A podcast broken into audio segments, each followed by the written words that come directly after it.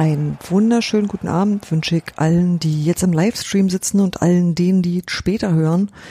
Wir haben das Spiel gegen Paderborn gesehen. Ich weiß nicht, wie es euch geht. Leidet ihr noch? Nur kurz Piep Nö, sagen? überhaupt nicht. Okay, all klar. Nach, Ja. dem, nach dem Spiel gegen Paderborn. ähm, das ist die 366. Ausgabe vom Textilvergehen. Ich habe geraten. Ich habe nicht mal, ich habe da, Mhm. Gerade wo ich was getrunken habe, danke. Ach, ist das schön da. Du reicht ja Daumen hoch oder runter, reicht ja. Und wir haben Besuch. Wir haben zwei Besuche. Ach, und einer davon hat so ein voll tolles Niki an. Egal. Daniel ist bei uns und Daniel ist nicht nur zugeschaltet, sondern in echt da, was ich immer sehr viel schöner finde, weil man sich dann auch richtig unterhalten kann und äh, sich nicht zeitversetzt hört und all diese Dinge. Und ähm, ich finde es sehr schön, dass du hier bist, Daniel. Hallo, das hat auch den Vorteil, dass ich jetzt zum Beispiel sehe, dass du ein T-Shirt anhast, auf dem eine Postleitzahl steht. Ähm, ist das überhaupt Krass, oder? Das ist in diesem Haushalt voll verboten eigentlich. Ja. Deswegen mache ich das doch. Das ist ja Ausdruck meines Rebellentums. Wir haben aber noch einen Gast. Mhm. Und ähm, das finde ich voll schön, weil der wohnt nämlich in der Nachbarschaft und schafft es trotzdem nie herzukommen. Hallo Renke, schön, dass du da bist. Hallo, guten Tag, guten Abend, also Abend. eigentlich. Genau, das, es ist ja, noch hallo. hell, aber es ist schon Abend. Die Ist, Zeit heute ist ja der Jahres. erste Datum, habt ihr nämlich gar nicht gesagt. Gestern war das Spiel gegen Paderborn am 30. März 2019 übrigens für die Geschichte. Ja. Und Und heute, heute ist der war der erste, der erste Tag nach Sommerzeitumstellung. Deshalb ist noch hell. Ja, okay. Stimmt, das kommt erschwerend hinzu. Ja. Das, ähm, Aber bleibt das nicht jetzt für immer so? Nee, das wissen wir noch nicht. Äh, Wollen wir die Diskussion anfangen? Nein, Nein. Nein, das machen wir später. wir In diskutieren. einem anderen Podcast. deswegen bin ich heute tatsächlich eine Stunde müder, als ich sonst wäre. Das Darf ich noch schnell Sebastian guten Abend sagen? Sebastian, ich freue mich sehr, dass du da bist, doch wenn ich dich hier nur durch die Blumen sehe. Sehr schön. Und äh, ich sehe durch die Blumen quasi nicht, dass du ein Postleitzahlen-Shirt anhast. Ja, deswegen stehen die Blumen da. Hm. Nee, ist auch gut, äh, weil dann weiß ich immer, wenn ich eine Postkarte an Union schicke, äh, was die Postleitzahl ist. Das ist ganz cool. Genau. Gut, äh, ich habe aber tatsächlich ganz gute Laune, auch wenn das jetzt vielleicht gar nicht so klingt. Und äh, wollte noch sagen, dass wir Renke nicht nur deswegen eingeladen haben, weil er Union-Fan und Mitglied ist, Hm. sondern auch, weil er äh, ebenso wie Steffi wahnsinnig hohe berufliche Qualifikationen vorweisen kann. Im, Nee, Renke hat mehr davon, muss ich äh, neidlos so sagen. Im Gegensatz zu mir wollte ich gerade sagen. Naja, Ja, okay. ja, mehr? Ja, also ich glaube, ich bin hier äh, ganz unten in der Nahrungskette. Ja, so hoch kann ich nicht greifen, wie ihr da irgendwie Abschlüsse habt. Okay, ich habe mehr Ja. Abschlüsse, aber Renke ist trotzdem besser qualifiziert. Ja. Warum? Ich hätte beinahe gesagt, du hast doppelt so viele Abschlüsse wie ich, aber ich habe ja gar keinen und mit null multipliziert ergibt ja null. Ich habe auch nur zwei. Hm, Äh, Ja, aber ich habe zweimal studiert, also ich habe zweimal Hochschule, Ja, das ist mehr, klar. Aber warum äh, bist, bin ich besser qualifiziert dazu? weil deine Examina besser waren als meine. Nee, das erste nicht.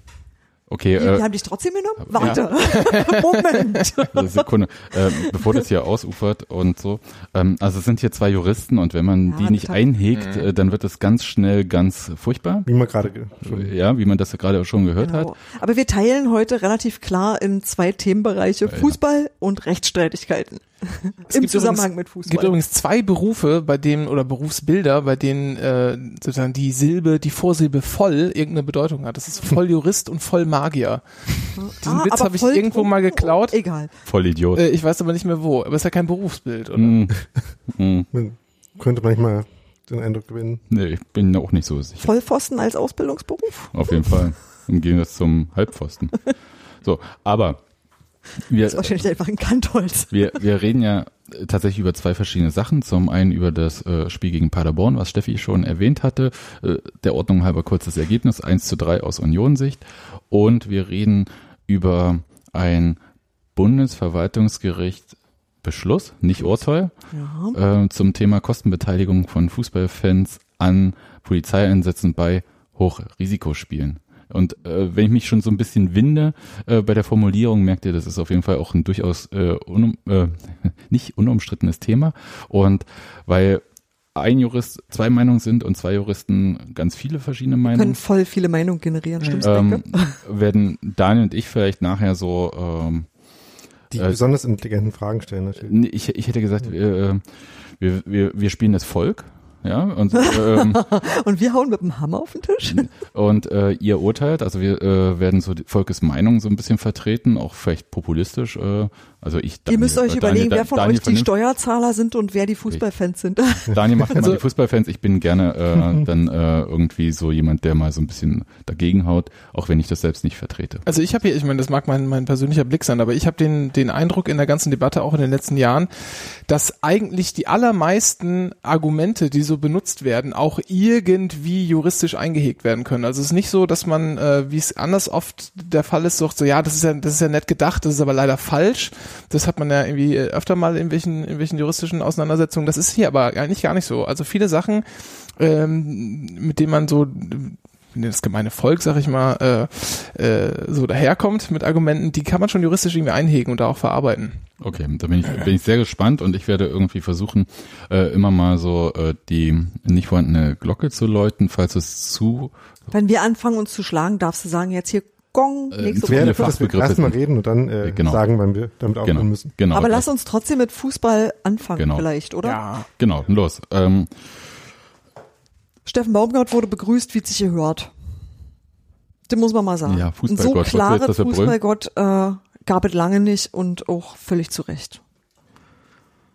Ja, aber das, äh, ich bin ja der Meinung gewesen, dass es ein wahnsinnig legendäres Spiel wird, weil es wirklich, es war eine tolle Stimmung, Renke, äh, du warst ja mit uns äh, auch zum Stadion gefahren, äh, von vornherein, äh, alle waren super nett. Ich war, ich war ja bei der Sonderkasse, es war mein erstes Mal, dass ich an dieser, äh, äh, an dem Clearing Point stand, weil mein Kind mit einer Dauerkarte eines anderen Mitglieds äh, rein sollte. Und ich dachte, ich müsste das umschreiben lassen, aber da mein Kind auch Mitglied ist, musste das gar nicht umgeschrieben werden, sondern konnte einfach so rein. Ja. Hast also umsonst angestanden. Nee, es Aber war wieder was so gelernt. wild. Äh, außerdem habe ich David, der unser Intro gemacht hat, dort getroffen. Das ist ja auch immer schön. Man plaudert so ein bisschen vor sich hin. Also ähm, das ist ja nicht so, dass Schlange stehen irgendwie was Unsoziales wäre. Und gerade wenn man so ein bisschen länger im Osten schon gelebt hat, weiß man das auch, zu, äh, dass das durchaus eine Gelegenheit ist für die ein oder andere Unterhaltung. Ich hatte fürchterlich gute Laune, hatte, ne? Also vom, so beim, sagen wir mal, bis 20 Minuten vor Abpfiff. Ähm, ich bin irgendwie morgens unfassbar früh aufgestanden, äh, weiß gar nicht, um sechs oder so, das hatte nicht unbedingt irgendwas mit Fußball zu tun, ähm, sondern lag eher an den Kindern, aber das war die ganze Zeit schon irgendwie so schön draußen, bin dann irgendwann mal äh, auf die Terrasse spaziert und dachte, ach, das ist ja so angenehm warm und dachte, das ist so er, der erste richtig schöne Frühlingstag und das eigentlich richtig geiles Fußballwetter, das wird alles ganz toll. Und das hat sich eigentlich auch, also das war die ganze Zeit auch so toll, bis halt das Spiel so richtig, äh, naja, in, in Blüte, sag ich mal. Ja, aber also tatsächlich, also dieses Fußballgott äh, für äh, Steffen Baumgart kam so aus wirklich so von Herzen von allen. Es schallte so wieder. Und ich muss auch sagen, als äh, äh, Stadionsprecher Christian Arbeit so den Rasen betrat und die Unioner begrüßte, alle so aus vollem Herzen alte Fürsterei gesungen und so. Es meanderte nicht so hin wie sonst immer. Daniel rollt schon mit den Augen, weil du bist natürlich so emotional so verkrustet und erkaltet, dass du sowas überhaupt nicht spürst. Genau deswegen. Ja, Ja, ich habe das tatsächlich gestern nicht gespürt, weil ich in Leipzig war. Und ich Ja, habe äh, genau aus denselben Gründen, aus denen ihr gute Laune hattet, deswegen schlechte Laune, Aber- weil ich nämlich nicht da war. Und Leipzig ist hinterher ja, hast du gedacht, gut, dass ich da nicht hingefahren bin. Na, nee. also ich kann ja äh, aus familiärer Geschichte sagen, dass Leipzig ja wirklich toll ist, außer wenn Union spielt und nicht in Leipzig, ja, dann ist es nicht so toll. Also ich habe schon mal ähm, in Leipzig einen Familiengeburtstag gebra- äh, gefeiert, als Union den Aufstieg in die zweite Liga ähm, klar gemacht hat. Das war sehr unangenehm. Steffi mochte mich auch nicht zu der Familienfeier begleiten, sondern hat lieber den Aufstieg mit Union gefeiert. Das war auch das war zu dem Zeitpunkt auch noch familiär akzeptiert. Aber heute weiß ich nicht, ob das noch so wäre. Aber äh, Ich müsste bessere Argumente bringen. ja, aber da war ich schon sehr, sehr neidisch. Und äh, ich kann es schon verstehen, aber es war wirklich, es war zum Niederknien schön gestern. Ja, also nochmal kurz auch. Die, die mir leid. Choreo auf der ganzen Gegengrade habt ihr noch gar nicht Ach, erwähnt. das, und da Ihr hast du recht. äh, Und die war auch wirklich, wirklich toll. Ja, das war auch gut. Und das war auch so eine. Ach, das Aber die habt ihr nie gesehen, da standet ihr beten drunter, ja, oder? aber wir haben die. Nee, nee, wir standen nicht drunter, wir standen daneben. Ach stimmt, ihr wart am, Aber wir ja, haben am äh, Rand. die Fahnen Die gesehen war- und so. Das, ach, das war alles ganz hübsch. ja, Auf dem, das war schon ziemlich Ja, und auch Union hat da auch so mitgemacht, ja, denn dann äh, wo, äh, hat Christian noch mal so vorgelesen, wer denn auch so auf der Bank sitzt, habe ich gedacht, wow, das ist wie woanders eine erste Mannschaft irgendwie. Es ist, jedes Mal bin ich selber darüber verwundert, wie krass gut Unions Bank besetzt Wer saß da alles? Michael Pansen, Julian Ryerson, äh, Akak Felix Bogia, Groß. Marcel Hartl, Felix Groß und Du hast doch Jakob die, äh, Jakob Busk Steffi. und Warte, Sebastian Polter. war Julian Rierson da Ken- drauf? Warte. Ich glaube nicht. Mike, ah nee, warte, ich hab falschen Zettel. Das tut mir ein bisschen Du leid. hast das Spiel von Ingolstadt noch, ne? Oh, ich weiß, weil irgendjemand das Dings drinne stark äh, in meiner Tasche. Dann ist, äh, äh, aber ich glaube, Rierson war, glaube ich, nicht auf der Bank. Äh, Ich jetzt gerade nicht mal jemand- Schirm. aber äh, Sebastian Polter war Sebastian Polter war auf der Bank. Felix Groß war drauf, Hartl Gogia. Ken Reichel. war Ken. Reichel, genau. Und ähm, das war schon Jakob Busk nicht zu vergessen. Mhm. Also es, das hätte ganz normal bei einer anderen Zweitligamannschaft auch erste Elf sein können. Also abgesehen davon, dass es nur sechs Leute sind. Ja, ne, kann man ja auch noch mit der U23 auffüllen, wenn man Ja, das hat. sind ja auch alles, sind ja auch alles Leute, die wir durchaus die Saison schon von Anfang an gesehen Genau. haben, ne? Und viele davon auch äh, des Öfteren und nicht nur so ersatzweise. Aber geht euch das auch so, dass ihr das jedes Mal denkt, wenn die Bank so vorgelesen wird, denkst du, wow, das ist ja, gut das ist besetzt. krass. Ja. Gut. Also das war so gut. Und dann spielte Union auch gut. Also gleich so erste Minute äh, Chance. Manet war es, glaube ich. Mhm. Schön eingeleitet von äh, Lenz und Schmiedebach vor allem. Das war nämlich schon der Schmiedebach des Tages nach 45 Sekunden. Ja, dann gleich raushauen. Raus damit. Naja, also Lenz hat halt, äh, also Union hat erstmal rechts eingeleitet, hat dann auf links auf Lenz belagert, der hat nochmal äh, auf Schmiedebach zurückgelegt, der dann hat sehr schön da links äh, noch einen hat aussteigen lassen und äh, an der Linie lang gespielt hat. Das äh, war einfach, äh, einfach gut ausgenutzt, wie äh, Paderborn da versucht hat zu pressen, sich daraus befreit und den freien Raum woanders gefunden. Das war ganz gut. Und dann hätte nur Manet den Abschluss äh, besser hinkriegen müssen. Ja, war er zu überhastet oder? Nee, einfach ein bisschen unsauber. Okay. Ja, also das war so der Moment und so ging das eigentlich auch so ein bisschen weiter in dem Spiel. Und das ließ sich so gut an und äh, ich habe gedacht, naja, irgendwann fällt jetzt auch ein Tor. Ganz ehrlich. Und es fiel aber nicht. Und es war irgendwie komisch und es gab auch aus meiner Sicht keinen richtigen Bruch im Spiel oder so, sondern es, war so für mich so ein, äh, äh, gab plötzlich so, huch, da steht jemand alleine vor Rafa Gikiewicz. Ah, er hat wieder mal, ähm, äh, ist stehen geblieben, hat den Ball abgelenkt, wunderbar. Aber die, die Szenen kamen dann so ein bisschen öfter. Und, aber das war so wandelnd. Das ist nicht so, dass Union plötzlich nur hinten stand, aber es war plötzlich unsauber, Fehlpässe. Man hat sich so auch aufgerieben. Habt ihr auch das Gefühl gehabt, dass der Schiedsrichter ähm, so, ich sag mal, so Bodychecks äh, in diesem Spiel hat einfach mal laufen lassen, auf beiden Ja, Seiten total. okay. Total. ja. Hat sich mir äh, in der Fernsehsicht äh, nicht äh, Ja, im Fernsehen kann man sich nicht so gut empören wie im Stadion, glaube ich. stellt sich Aber das war raus, teilweise schon krass. Also da waren so richtige Schubser dabei. Also das war schon, war schon nicht ohne. Ich meine, er hat's, wie ich meine, genau, fair, fair gepfiffen und dann auch nicht irgendwie nur eine Mannschaft benachteiligt.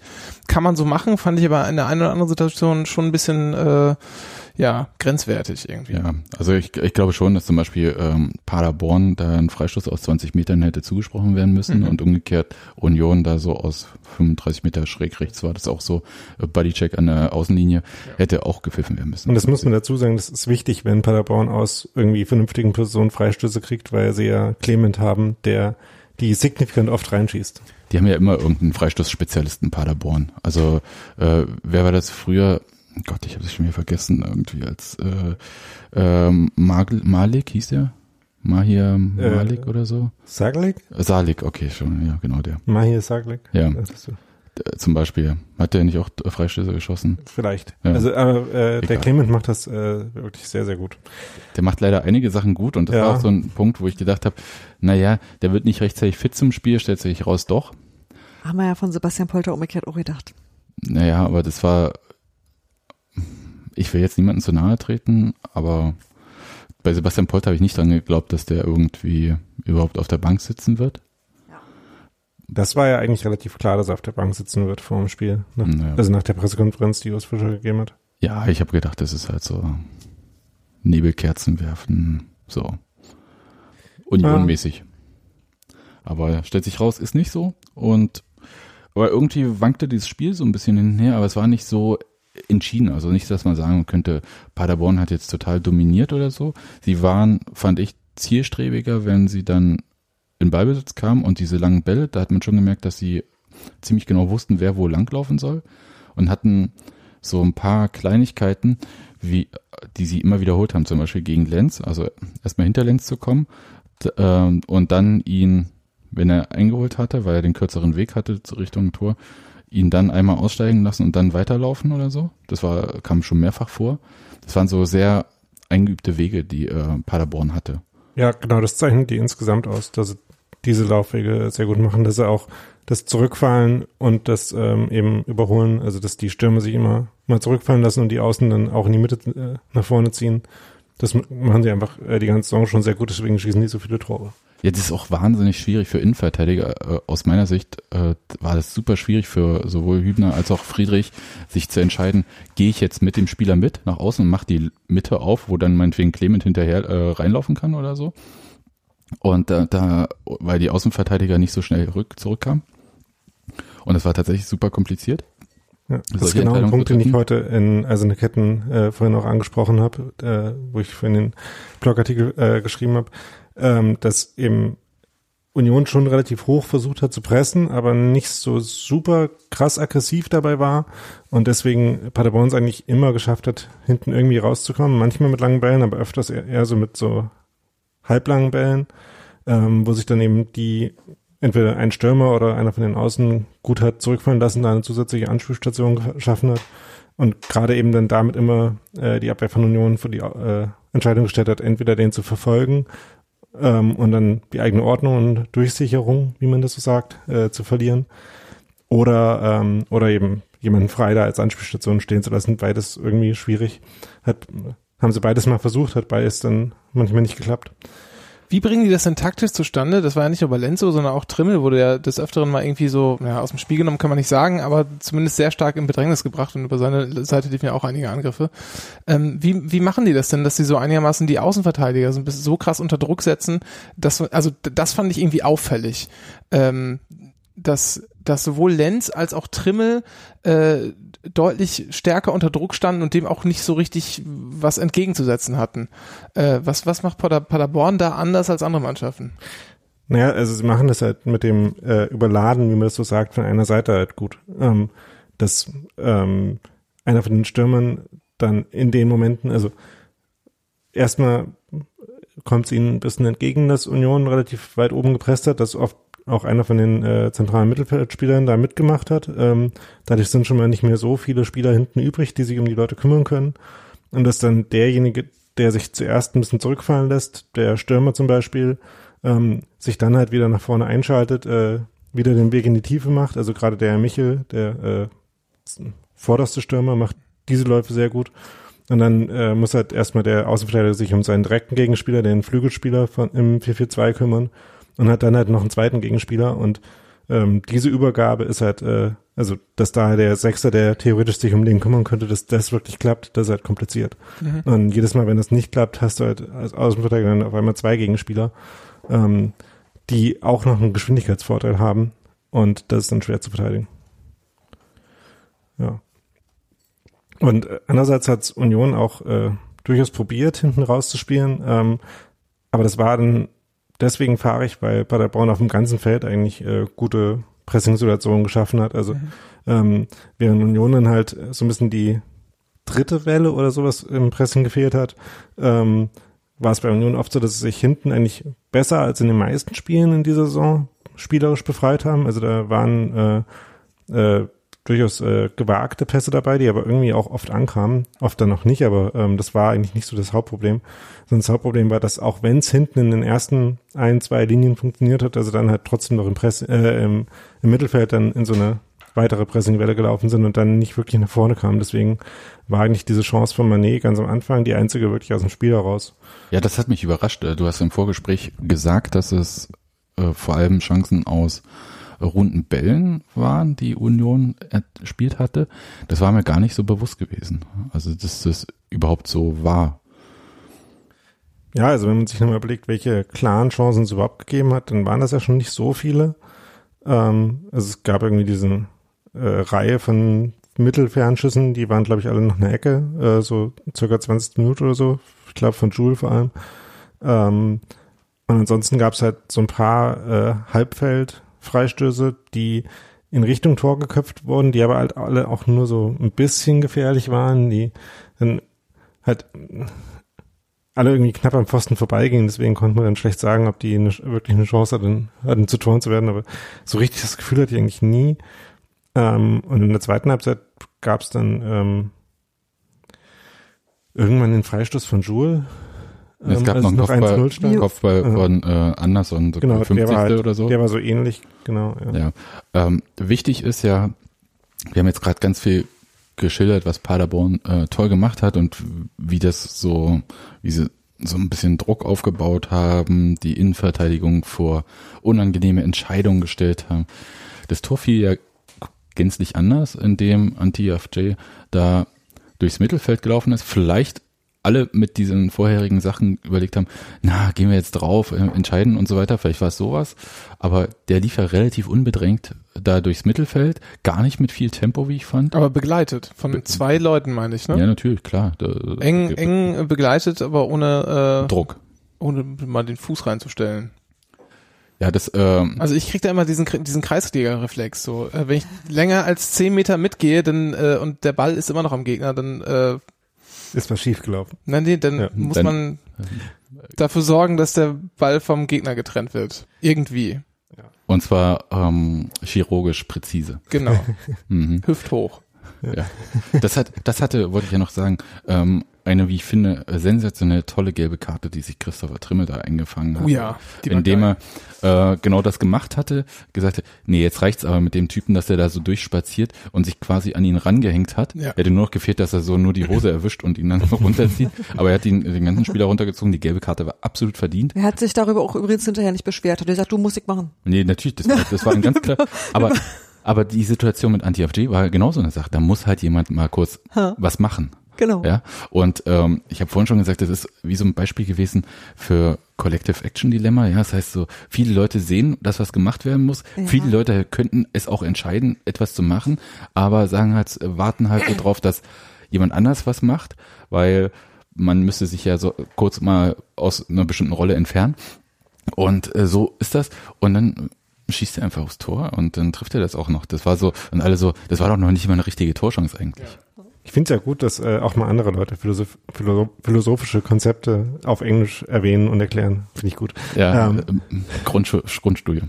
Ja, was ich äh, an dem Tor noch äh, ganz lustig fand, war, dass äh, wie etliche von den Paderborn-Chancen es halt Ich direkt fand ich daran eigentlich wenig, Daniel, muss ich mal so sagen. Das, ich saß da fassungslos und dachte, ey, das ist jetzt nicht euer Ernst. äh, es ist nur Fußball. Raus. Wer sind Sie? Was haben Sie mit Daniel gemacht? Naja. Das sagst du ja nur, weil du nicht dabei warst. Eben. Äh, dass äh, wie etliche von den Paderborn-Chancen nach Union entweder richtigen Chancen oder so Offensivaktionen kamen, wo halt irgendwie dann halt so ein bisschen die Ordnung immer gefehlt hat, was vielleicht auch dazu beigetragen hat, dass dann niemand auch so richtig in der Position war. Halt. Also ich habe es gerade nicht mehr so ganz vor Augen, aber ich weiß nicht, ob wirklich jemand nah genug dran war, äh, um diese besagte Grätsche äh, anzusetzen. Die Man hätte sich der auf jeden Fall annähern Ja. können. Ja, also aus meiner Erinnerung heraus waren das natürlich äh, je 30 Zentimeter, aber ich glaube, das waren so anderthalb Meter oder so, die beide Ja. entfernt waren. Und dann war halt dieser Schuss äh, irgendwie so eine komische Bewegung. Der ist irgendwie, hat sich so in sich eingeklappt und dann diesen Schuss fabriziert an einem Moment, wo man eigentlich nicht so richtig äh, dachte, dass das jetzt gerade geht. Mhm. Das äh, hat man auch an Gikiewicz gesehen, der dann halt noch überhaupt nicht äh, darauf vorbereitet war, irgendwohin, geschweige denn in die Richtung zu springen, in der er dann geschossen hat, ins äh, lange Eck. Genau. Ja, also es war so ein äh, wirklich so ein Downer irgendwie, also so naja, also eigentlich ist es äh, in dieser Saison so ein bisschen Union-Spezialität gewesen, äh, vor der Pause Tore zu schießen. Und insofern hat mich das etwas geärgert, aber hab gedacht, ist ja noch eine zweite Halbzeit, so schlimm war das nicht, wird man sich ja drauf einstellen können und hatte auch schon überlegt, ob aufgrund der Schwierigkeiten, die Union so ein bisschen hatte im Spielaufbau, ob Urs Fischer nicht schon zur Halbzeit wechseln würde. Also entweder richtig auch personell wechseln, aber halt vielleicht auch umstellen oder so. Und habe das auch erst gedacht, dass er das machen wird, weil ich äh, Andi Gogia zum Beispiel äh, nicht gesehen hatte beim Aufwärmen erst. Aber stellt sich raus, erstens Andi Gogia kam dann irgendwann doch noch äh, dahin zum Aufwärmen und Urs Fischer hat nicht gewechselt. Hab- Die Frage, die Frage, die ich mir die ganze Zeit in der Ja. Halbzeit gestellt habe, ähm, war eher, wie, also wie geht Urs Fischer tatsächlich in der Halbzeit nach so einem äh, 0 zu 1, so einem und 20 Minuten trägen äh, Unionsspiel äh, hin und versucht ihn nochmal zu motivieren? Eine Motivation war, glaube ich, nicht das Problem. Und ich fand es auch nicht träge. Ähm, Ja, ich meine, wie macht er das tatsächlich? Und ich habe mich die ganze Zeit immer immer äh, dabei ertappt, wie ich mir so vorgestellt habe, wie Urs Fischer das versucht, so äh, in seiner ruhigen Art den Leuten näher zu bringen, doch mal dies oder das anders zu machen. Äh, ich wollte das eigentlich nur nur erwähnen, um, um äh, damit klar zu machen, dass meine Laune da noch ganz okay war. hm. Ja, aber du kannst. Da habe ich mir da habe ich mir auch gar nicht so viele Sorgen gemacht über die zweite Halbzeit. Deshalb habe ich auch überhaupt nicht gedacht, die da da könnte jetzt irgendwie ein Wechsel anstehen oder so. Ich habe gedacht, die sowas auch nicht mehr gewöhnt. die schaffen das schon irgendwie, sich da wieder rauszu. Äh, manövrieren. Ja, Ja. das war, das war, war auch so. Es war ja auch nicht, also es waren ja jetzt auch keine unlösbaren Aufgaben, die Paderborn da gestellt hat, möchte ich mal so kurz äh, sagen. mhm. Und mein Gefühl war nur, dass ich dachte, irgendwie haben ein paar Spieler nicht die Form, die es für dieses Spiel braucht, weil es halt Sag wirklich mal, so. weil das war, ich sag mal, nenn mal Namen, und zwar deshalb, weil das auch im Äh. Blog als Hörerfrage kam. Also, also auf jeden Fall Christopher Trimmel äh, sehe ich wirklich seit ein paar Spielen eher ein Mhm. bisschen kritisch. Ähm, okay, ich sage jetzt kurz Kapitänsfluch und von mir habt ihr es zuerst gehört. Und, ähm, ich, und gehe jetzt weiter galant drüber hinweg. Nur falls der Kurier oder irgendwer was macht, dann kann ich sagen, ich war zuerst da. Nein, aber ähm, und dann äh, Christopher Lenz hat mich auch nicht so überzeugt, fand äh, viele Fehlpässe. Ich bin ein Mhm. großer Fan eigentlich seiner Spielweise, aber in diesem Spiel äh, war er irgendwie nicht so auf Höhe. Florian Hübner hat was, weiß ich nicht, irgendwie ganz interessante äh, Spielweise gehabt äh, in diesem Spiel. Ich glaube, die hat sich nicht unterschieden von restlichen Spielen, bloß diesmal äh, gerade in der Vorwärtsbewegung war es ein bisschen mehr aufgefallen. Es fehlte irgendwie so diese richtige Verbindung äh, von dieser hinteren Kette so nach vorne und dann musste die, ist er teilweise so durchs Mittelfeld gelaufen und hat dann irgendwann den Ball verloren oder so. Mhm. Das waren so Sachen. Und eine Sache, die mich wirklich äh, schon eine Weile beschäftigt, ist ähm, Carlos Manet, Mhm. äh, bei dem ich wahnsinnig viel sehe, wo ich denke so, wow, aber auch wahnsinnig wenig Bindung zur Mannschaft äh, sehe. Also gerade in dem Spiel kann ich mich an wenig von den Wow-Momenten erinnern. Nee, in, in Ja. dem Spiel nicht. Äh, aber Genau. ich wollte, ich, ich will ja nicht immer nur an einem Spiel Leute äh, Ja. be- und verurteilen. Also ich fand, ich fand halt die, äh, die Mannschaftsleistung gar nicht so schlecht, wie man, äh, wie manche andere, glaube ich. Also ich glaube, das war schon okay und gegen Paderborn äh, kann man halt auch mal ein Spiel eigentlich ja nur 1-0 verlieren oder äh, 2-0, weil was da irgendwie in den letzten paar Minuten war, das war halt so einmal eine Folge davon. Ja, das dass es- 2-0 war ja aber ein Glückstor. Das war ja äh, dumm gelaufen. Ja, ähm, da kommen wir dann noch dazu, was da dumm gelaufen ist. Ähm, aber Lenz zum Beispiel fand ich gar nicht so schlecht. Also ähm, der hat halt ein paar äh, Fehlpässe gespielt, genau, die genau dieselben waren, die Trimmel gespielt hat, ähm, weil sie halt auf beiden Seiten vor ähnlichen Problemen standen, weil es oft so war, dass ähm, dass sie halt einfach das, äh, das Opfer von der von dem Pressingverein von Paderborn geworden sind sozusagen. Also das Union Wie sieht denn so eine Pressingfalle aus? Jetzt hol uns doch mal bitte ab. Ist das irgendwie so ein Ding, wo man sagt, oh, da ist eine Pressingfalle, lauf mal drum rum, wie in so einem äh, Und was legt man da rein als Köder? Irgendwie so oder was? Komm, jetzt, jetzt erzähl mal, jetzt will ich das mal. Also als Köder kommt da freie Luft äh, rein. So. Also man sieht erstmal so Freiraum, wo Genau. man hinrennen kann. Ja, also ein gutes Beispiel, was ich halt auch äh, szenenweise im Blog beschrieben habe, war eben, dass ähm, irgendwie Union hat einen Einwurf zum Beispiel, also fängt irgendwie neu den Aufbau hinten an und spielt dann einmal von Trimmel macht den Einwurf, spielt zu äh, macht den zu Friedrich, der spielt einmal zu Gikiewicz, Gikiewicz sieht, ach Schmiedebach ist ja frei und dann spielt äh, äh, spielt er eben diesen Pass und als der Pass zu Schmiedebach kommt, wird der dann unter Druck gesetzt. Ähm, die Stürmer von Paderborn haben äh, den Ball verfolgt, das heißt, einer steht an Gikiewicz dran, einer ist nur auf dem äh, bei dem anderen Innenverteidiger und äh, die sind beide nicht anspielbar. Schmiedebach guckt äh, zum eigenen Tor, wird von hinten unter Druck gesetzt, das heißt, er kann sich nicht drehen. Und in dem Moment hat er halt nur noch einen Pass, der irgendwie offen ist, äh, der eben dann in dem Fall wieder zu Friedrich geht. Und in dem Fall ist Friedrich dann in dieser Pressingfalle getappt, weil dann ja alle schon vorher wissen, dass er jetzt der Einzige ist, der angespielt werden kann. Das und dann, Opfer. genau, und an der Stelle dann halt äh, sich an ihn äh, richten können. Und da kommen dann halt oft äh, entweder Ballverluste oder lange Bälle oder schwierig zu verarbeitende Kurzpässe bei raus. Und die kommen dann halt oft zu den äh, jeweiligen Außenverteidigern. Und ähm, das ist ja so die Idee von in der Presse, ja, Pressingfalle. genau. Und das ist ja so, so die Idee von äh, von Pressing, dass jeder Pass schwieriger wird und mit jedem Pass die äh, Fehlerwahrscheinlichkeit steigt. Und ähm, dann waren halt, glaube ich, Trimmel und äh, und Lenz oft einfach am Ende dieser dieser Kette und haben dann deswegen waren dann im Zweifel diejenigen, die äh, irgendwie einen schwierigen zu verarbeitenden Ball noch bekommen haben oder auch schon nicht. Ähm, aber es, es waren auch äh, Unforced Errors dabei. Aber auch das ist ja so eine Sache, also wenn du irgendwie als Mannschaft ständig irgendwie unter Druck stehst, dann äh, steigen ja auch die Fehlerquoten bei weniger Druck. Das konnte man allerdings in dem Spiel sehr gut beobachten. Ja, also das halt auch ohne Druck äh, die äh, Fehlpassquote durchaus gefühlt jedenfalls äh, gestiegen ist. Also es waren schon ein paar ganz gute Gurken dabei, um es mal so zu sagen. Aber als Trainer hat er jedenfalls für uns sichtbar von außen erstmal in der Halbzeit hat Urs Fischer da keinen Einfluss genommen. Also dass er personell oder ähm, äh, irgendwie umgestellt hätte. Das hat er ja dann, glaube ich, um die 60. Minute, nee, 70. Genau, also ich würde halt 60. 60. war die 60.. äh, eigentliche Umstellung. Äh, um auch nochmal auf deine Frage zurückzukommen, was er dann in der Halbzeit sagt. Also erstmal glaube ich gar nicht, dass Urs Fischer nur eine ruhige Art hat. Äh, Habe ich so das Gefühl, dass es da auch einen anderen Modus gibt.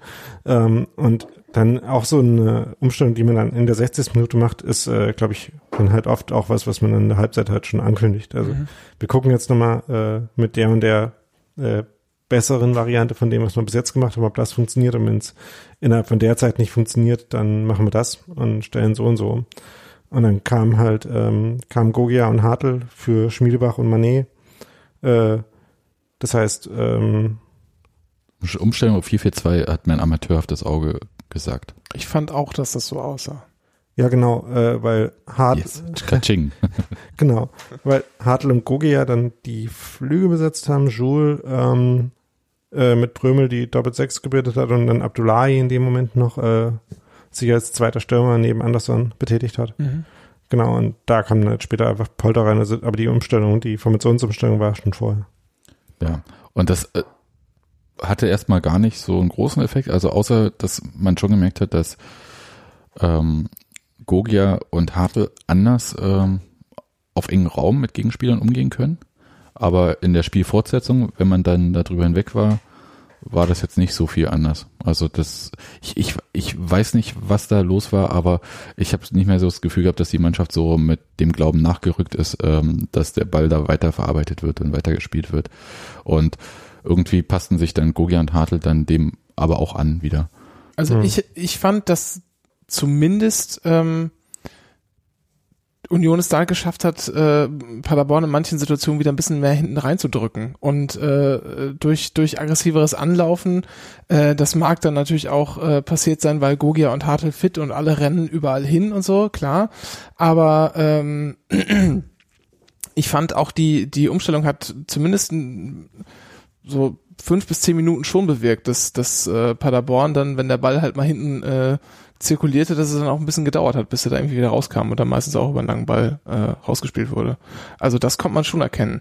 Es wurde halt nie irgendwas zwingend daraus. Aber diese Dreifach-Chance, die irgendwie nischt wurde, wann waren die? Das macht mich Erste, immer noch erste Halbzeit. war in der ersten Halbzeit und das Hm. waren so Sachen, wo ich dachte, wenn du sowas nicht hinkriegst, das ist tatsächlich, das sind Momente, die mich erschüttern, weil ich dachte, das war jetzt wirklich so verdammt nah dran und zwar dreimal hintereinander, dass mich das wirklich auch kränkt. Kränkt.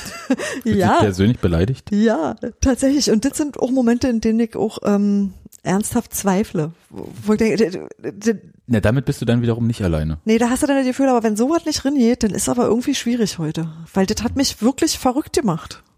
Ja, war, Und das habe ich auch lange so mit mir rumgetragen. Und ich kann mir vorstellen, dass das in der Mannschaft auch so geht. Man denkt so, Alter, was denn jetzt noch? Also, was, hätte ich denn jetzt noch tun können? Nee, Ich fand ja, dass, also so richtig hochkarätige Chancen bei Union ja nicht so in der Masse da waren, weshalb ich nicht sagen könnte, irgendwie das Tor war wie vernagelt oder so. Und es ging einfach nicht rein. Das, da gab es ja schon andere Spiele. Genau, obwohl, äh, wie ich gerade vorhin nochmal nachgeschaut habe, interessanterweise am Ende Union äh, mehr Expected Goals als Paderborn hat, aber das war nicht, wie sich dieses Spiel angefühlt hat. Nee, überhaupt nicht. Also kann ich auch sagen, also auch so, so ein bisschen äh, die Stimmung um uns herum, also die war jetzt nicht wahnsinnig schlecht geworden, aber äh, sie war so von der Leistungsfähigkeit des Teams an dem Tag dann nicht mehr voll überzeugt, aber trotzig war sie. äh, weil man sich ja auch so die Grundstimmung ja nicht so versauen lässt. Bloß weil Union mal nicht so spielt, wie man sich das immer erhoff, erhofft. Aber auch nicht so super trotzig, ne? Das war alles irgendwie schon, es lag schon überall, äh, fand ich auch so ein Nebel drauf. Das habe ich mir schon trotziger erlebt. Das ist richtig, weil es halt, weil der Schiri halt einfach auch so fair das verteilt hat. Alles. Also der war ja auch nicht. Ja, äh, du konntest dich ja auf keinen Fall über den Schiedsrichter beschweren, finde ich. ja. Ja, und konnte sich auch über Paderborn nicht so in dem Maße beschweren. Ja. Ja, ich meine, dass der Anti-FJ da kurz irgendein, was, was ist das eigentlich für ein absurder Jubel, dieses Anrühren von irgendwas, das verstehe ich nicht. Ist das wieder so Fortnite, was ich nicht kapiere oder so? Im Zweifel ist das äh, ja Dinge, für die wir zu alt sind. Okay. Äh, sagt der äh, Einzige von uns, der noch in seinen Zwanzigern ist. Denke, du bist nicht mehr in deinen Zwanzigern. Ist richtig, ja. Aber erst ein halbes Jahr. Ja, trotzdem, äh, ist ja schon was ganz anderes. Ähm, okay, äh, dann war es wahrscheinlich ein Fortnite-Jubel, aber äh, das kam nicht so gut an, aber der hat sich auch relativ schnell getrollt dort wieder. Also insofern äh, war das jetzt auch nicht Ja, so und dann nochmal so Sachen wie äh, nach kurzem Kontakt äh, sich zu dann doch Boden irgendwie sinken. mal hinfallen lassen. Aber da, da hat der möglicherweise umgeknickt oder was, weiß nicht. Ja, das sah manchmal ein bisschen komisch aus. Aber da hat der Schiedsrichter gar nicht immer so mitgespielt. Insofern fand ich das auch okay. Ja, ja. Und ähm, Paderborn hat äh, leider den einen Schiedsrichterball äh, nicht ähm, so unfair weitergespielt. Weil ich dachte, na, behaltet den noch mal in euren eigenen Reihen, dann wird richtig Stimmung aufkommen, aber auch nicht so.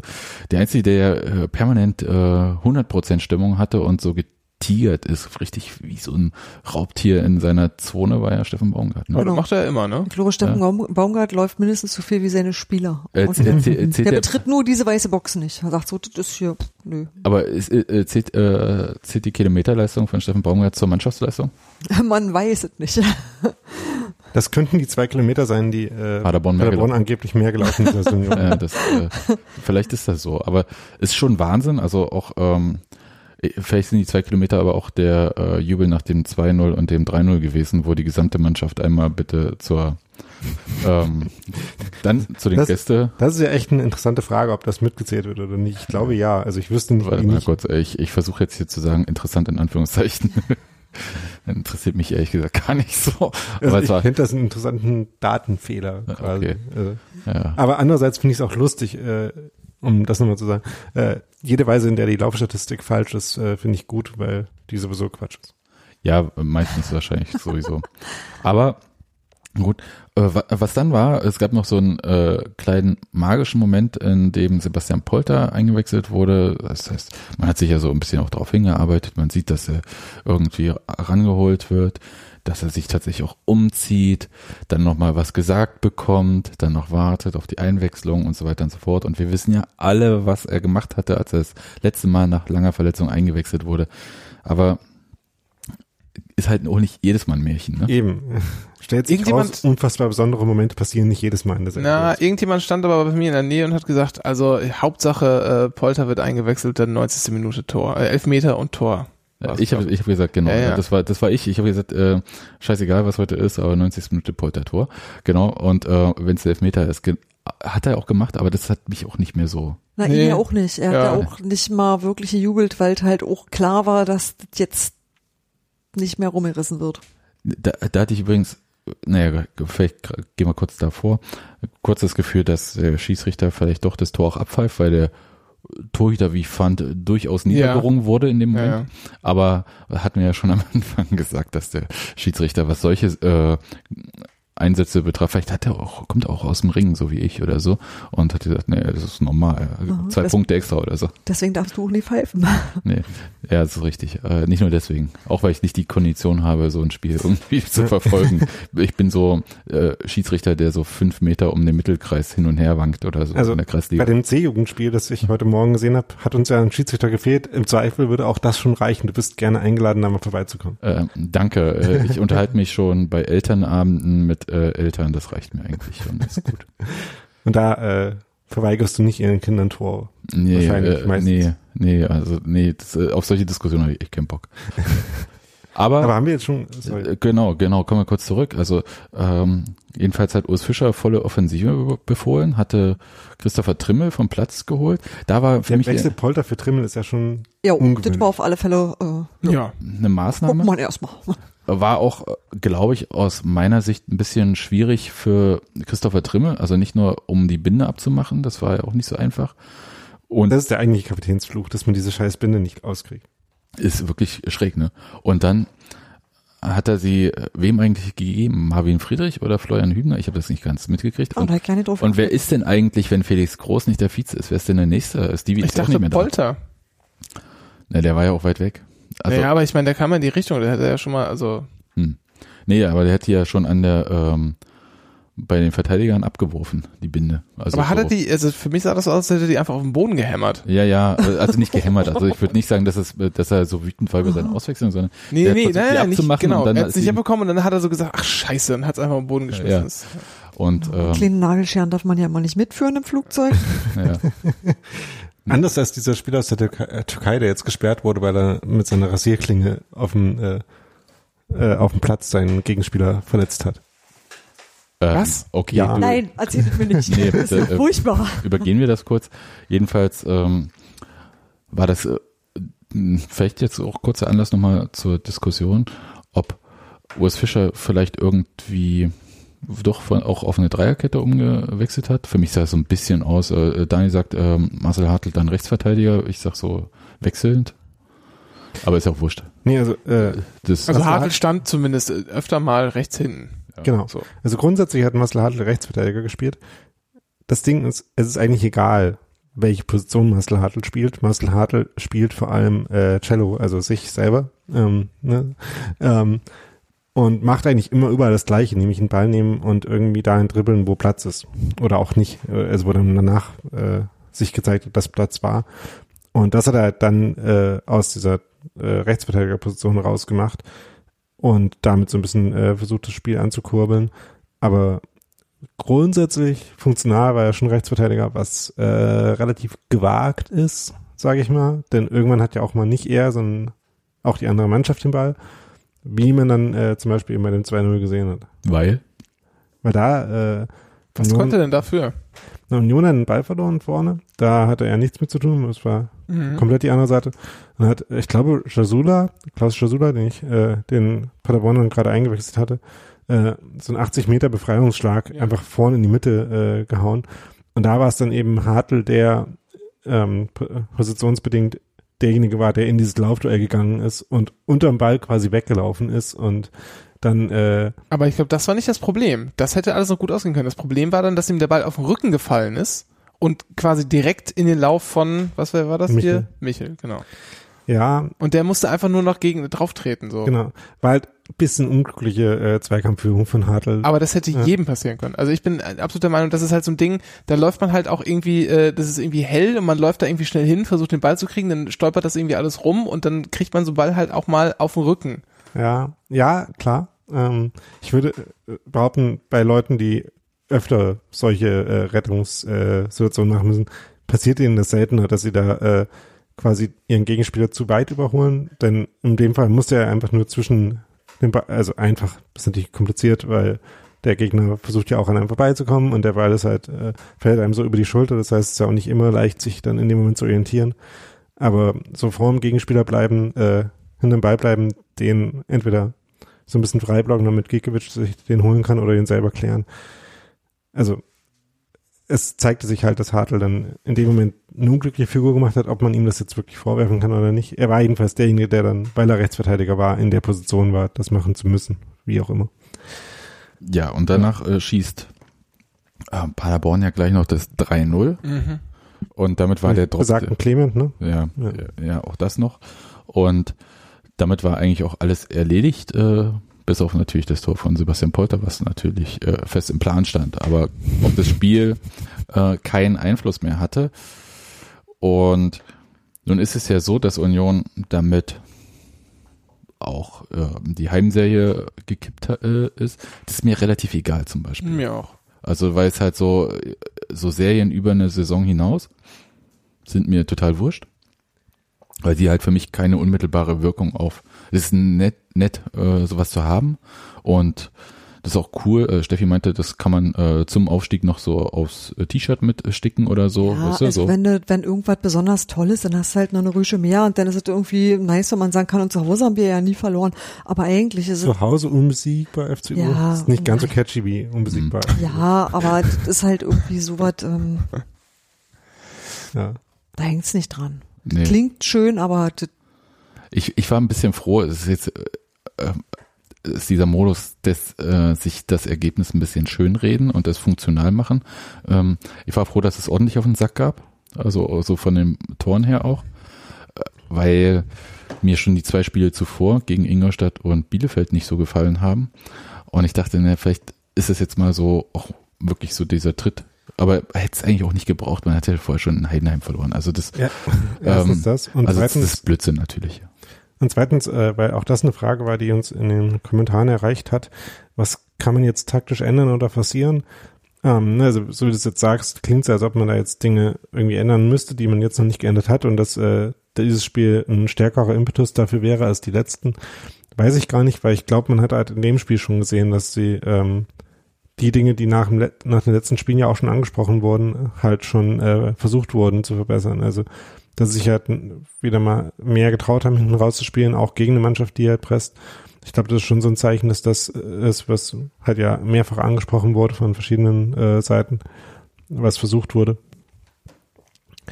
Und ich glaube, man kann nicht erwarten, dass äh, diese Union-Mannschaft jetzt diese Saison noch eine äh, noch eine wirkliche Offensivmannschaft wird. Also das äh, wäre, glaube ich, zu viel verlangt. Ähm, so von der grundsätzlichen Ausrichtung.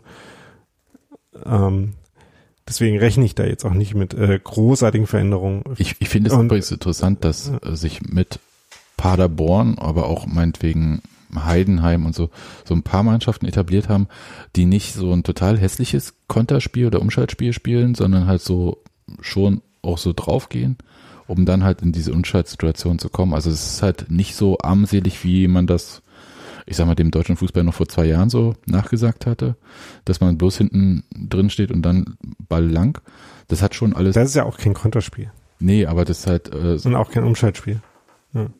hm, und unterschiedlich je nachdem. Aber, äh, aber in dem Fall äh, finde ich, dass die ja spielerisch äh, tatsächlich äh, in dem begrenzten Maße, äh, in dem sie da agieren, schon echt viel rausholen. Also gar nicht so begrenztes Maß. Also Clement und Vasiliades sind halt schon einfach mega gute äh, Aufbauspieler, ähm, die halt einfach super gut darin sind, äh, da in ihrem Sechserraum halt den Platz vor sich zu erkennen, sich da aufzudrehen, da rein äh, zu gehen und dann Bälle nach vorne zu spielen. Und ähm, die haben ja auch irgendwie so zehn verschiedene Flügelspieler, die dann irgendwie gut sind. Also ähm, ich finde es schon relativ beeindruckend. Nee, beeindruckend finde ich das auch. Ich, Ja. ich wollte nur sagen, dass es halt nicht so ist, weil es ja, weil es ja gerne so heißt, äh, na, vielleicht auch eher von HSV und Köln-Fans, diese zweite Liga sei so schlecht oder so. Aber ich, ich finde, sie ist eher, zeichnet sich erstens dadurch aus, dass sie durchaus ausgeglichen ist, zeichnet sich dadurch aus, dass ein- eine Mannschaft, die jetzt zumindest in der Rückrunde gar nicht so überspielt wie Ingolstadt, ähm, wahrscheinlich nach dem heutigen Spieltag, muss ich sagen, absteigen wird. Ähm, also fünf Punkte Abstand äh, zum rettenden Ufer ist schon ganz schön viel. Wenn man die ganzen Spiele, in denen man gut ist, nicht gewinnt, ja. Ja, eben, ne? Also so und also das ist schon äh, tatsächlich interessant irgendwie, diese Liga. Und es ist auch wirklich nicht so, dass man irgendwie, also dass Union gegen irgendeine Mannschaft spielt und du sagst halt, ja, das gewinnen die ganz klar und dann passiert das auch so. Das ist aber auch der Grund, weswegen ich das alles nicht so schlimm finde. Ich finde, gegen Paderborn kann man ruhig mal verlieren, gegen dieses Paderborn kann man sowieso mal verlieren. Ähm, ich finde auch nicht schlimm, dass Union jetzt irgendwie nicht mehr zu einer offensiven Mannschaft wird, denn äh, da kann man jetzt wieder die Phrasen auspacken. Ja, Offensive gewinnt Spiele, Defensive gewinnt Meisterschaften. Und eigentlich äh, damit hast du heute gewonnen, Rinke. Ey. so, ja. Äh, Ruhig. Und äh, und ich finde, eigentlich eigentlich läuft's ja insgesamt bisher ergebnistechnisch auch ganz gut. Und was wir jetzt einfach nur anders machen, ist, ähm, sagen in der Hinrunde haben wir halt ständig Unentschieden eingefahren. Und jetzt verlieren wir mal ein Spiel, aber ich Vier glaube Spiele. fast, ich glaube fast, ja, gut, aber ich glaube fast, wir gewinnen jetzt halt auch mal wieder mehr. Also irgendwie äh, glaube ich nicht mehr so dieses dieses äh, äh, dieses Unentschieden-Ding ist jetzt halt irgendwie mal durch. So, ich kann mir ich kann mir auch gut vorstellen, dass es kein weiteres mehr geben wird bis zum Saisonende. Ähm, auch weil man vielleicht das Risiko ein bisschen bisschen draufschraubt oder so.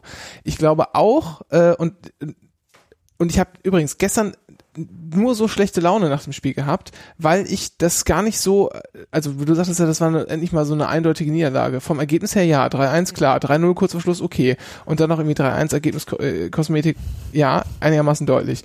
Aber für mich hat sich überhaupt nicht so deutlich angefühlt. War ja ich auch fand, nicht so. genau, ich fand dann äh, richtig bedient war ich halt nach diesem, nach diesem für mich immer noch unglücklichen 2 zu 0, äh, was halt irgendwie so, ja, durch so ein, ja, durch so einen Rückenpraller irgendwie passiert ist. Da habe ich gesagt, ja scheiße, vorher hatte, hatte Union zwar nicht, nicht viele zwingende Chancen, bis auf die paar, die wir gerade beschrieben haben, äh, aber davon hätte halt auch mal eine reingehen können. Das war halt irgendwie, wäre wär mindestens genauso verdient gewesen äh, wie dieser, wie dieser Rückenabpraller. Und da habe ich dann angefangen, schlechte Laune zu bekommen. Und als dann noch kurze Zeit später das 3-0 gefallen ist, habe ich gedacht, oh Gott, oh Gott, oh Gott, oh Gott. Oh Gott. Der Fleiß, mit dem sich, mit dem sich Sebastian Andersson und auch ähm, Florian Hübner eigentlich praktisch bei jeder Ecke äh, die, Bälle geschnappt haben und wie knapp das doch immer war, dass das nicht funktioniert, hatte ich auch nicht den Eindruck, dass Union da irgendwie keinen Stich sieht und ich, ich stimme dir völlig zu, Renke, ich hatte auch das Gefühl, dass sie einfach kein schlechtes Spiel gemacht haben. Also das war halt, das war halt nicht scheiße, das war auch Mhm. nicht kampflos, das Genau. war auch nicht, und du denkst so, oh, krass, dann mit so einer Zahl dazustehen.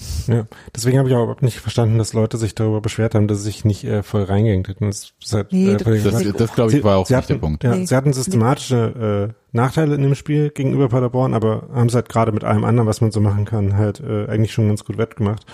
Und es war aber dann trotzdem, halt, äh, genau wie Renke gerade sagte, eins der Spiele, in denen äh, so müssen die äh, Man Das trotzdem Glück, am Ende mit der- nichts da Ja, das Glück, was sie in der Hinrunde hatten, halt jetzt äh, gefehlt hat. Also ähm, in der Hinrunde gab es Spiele, wo Union äh, verhältnismäßig äh, schlechter war zum Gegner, die sie gewonnen haben oder jedenfalls nicht verloren haben.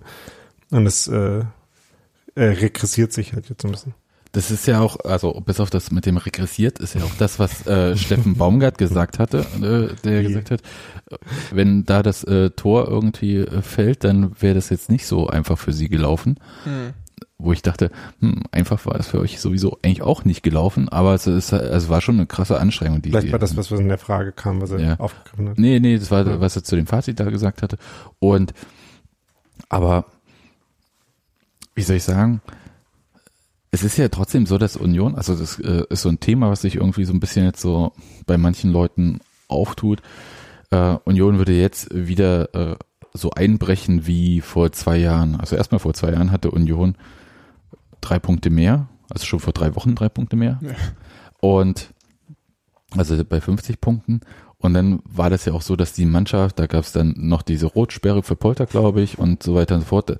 Da war so ein bisschen auch die Luft raus. Und das sehe ich jetzt ehrlich gesagt überhaupt nicht. Also ich sehe überhaupt nicht, dass die Luft raus ist. Ich sehe, Und man hatte noch drei krasse Spiele vor sich. ja, na jetzt hat man noch ein krasses Spiel vor sich, aber ich habe äh, noch mal Ja, äh, ähm, hier Dings, ähm, Kiel muss noch gegen Paderborn spielen und zwar, ach, das war alles, äh, Kiel hat heute auch 4-0 auf den äh, Sack gekriegt, wobei ich sagen muss, äh, die haben bis zum vierten Tor und das fiel erst kurz vor Ende wahnsinnig noch äh, mitgespielt. Ich habe mir das Spiel heute angeguckt, weil ich einfach ähm, Tim Walter ähm, Field-Interview sehen wollte und gucken wollte, ob er wieder so sagt, dass der Gegner nur am Boden lag und so. Aber Und? äh, nee, hat er nicht gesagt. Und Vielleicht muss er noch Schilder hochhalten. Ja, war, aber Tor Terodde, ne? Na klar. Also, Der hat doch eine Elfmeter verschossen, kann er ja auch nicht. Ja. Ähm, nur 27 Tore diese Saison geschossen. Unglaublich. Schlecht. Nein, äh, Scherz beiseite. Aber ähm, habt ihr, habt ihr irgendwie das Gefühl, dass Union jetzt irgendwie so zwei Niederlagen in Folge, kennen wir ja nicht aus dieser Saison, ja, ähm, so ein bisschen jetzt äh, Luft raus ist? Ich habe überhaupt nicht das Ich glaube, dass es immer darauf ankommt, wie du verlierst. Und ich glaube, die waren nicht so, dass du dachtest, irgendwie, da will keiner mehr, sondern ich hatte immer das Gefühl, dass, ähm, dass man das auch wieder in den Griff kriegen kann. Ich hatte so ja bei dem Spiel gegen Paderborn noch relativ lange den Eindruck, dass man das eventuell auch noch hingebogen kriegt. Ähm, irgendwann dann nicht mehr. Aber trotzdem war das so, ähm, also und das geht mir eigentlich die ganze Zeit schon so, dass ich extrem zuversichtlich bin. Also so insgesamt, meine Grundstimmung diese Saison ist wirklich von Zuversicht geprägt und das ist auch jetzt noch nicht weg. Ich kann dir jetzt, ich kann das ja nicht so final sagen, ob ich damit Aufstieg meine oder nicht, aber ich habe nicht das Gefühl, da bröselt was, da geht was kaputt oder da ist irgendwas im Eimer, sondern ich habe die ganze Zeit das Gefühl, da tritt eine doppelt gut besetzte, extrem gute Mannschaft an, über die ich mir echt keine Sorgen mache. Ja. Ich denke auch jedes Mal, egal in welcher, also okay, sagen wir, gestern vielleicht so ab, ab Beginn der Nachspielzeit nicht mehr. Ja. Aber, aber ähm, an, ansonsten habe ich immer das Gefühl eigentlich, das können die schon irgendwie hinkriegen. Ja. Nicht unbedingt, das kriegen die auf jeden Fall noch hin, Oh. aber ich, ich halte es immer noch für möglich Hm. und würde mich absolut nicht wundern. Genau so. Und das hatte ich, also letztes, vorletztes, also vorletztes Jahr, äh, jetzt im Vergleich zu diesem Jahr, wo wir so ähnlich stehen, nicht. Da dachte ich immer alles, oh, oh Gott, oh Gott, ob das mal gut geht. Und jetzt denke ich mir so, die können das schaffen. Ja, und auch wenn jetzt zwei von den Spielen verloren gegangen sind, ist irgendwie diese Serie von Spielen gegen die Verfolgermannschaften ja für Union jetzt auch nicht so schlecht gelaufen, dass man eben eins davon gewonnen hat ähm, und dass halt äh, ansonsten auch irgendwie alle gegen alle mal verlieren. Und, und somit der Vorsprung, den man halt vorher hatte, irgendwie jetzt immer noch da ist. Es sind jetzt immer noch drei Punkte auf äh, Paderborn jetzt mittlerweile und äh, St. Pauli, glaube ich, gleich auf. Ähm, Ich glaube St. Pauli 4 sogar. ja, ähm, und so die nächsten Spiele, Dresden, äh, Regensburg, Fürth, das sind dann äh, welche, wo man sich auch ganz gut vorstellen kann, dass Union äh, dann da wieder relativ mehr von gewinnt. Ja. Und, Hamburg dann, wird, Hamburg wird rasiert. Ja. genau. Okay, gut. Nee, ich, Ich- glaube, ich ich, übrigens, glaub ich, übrigens ganz im Ernst.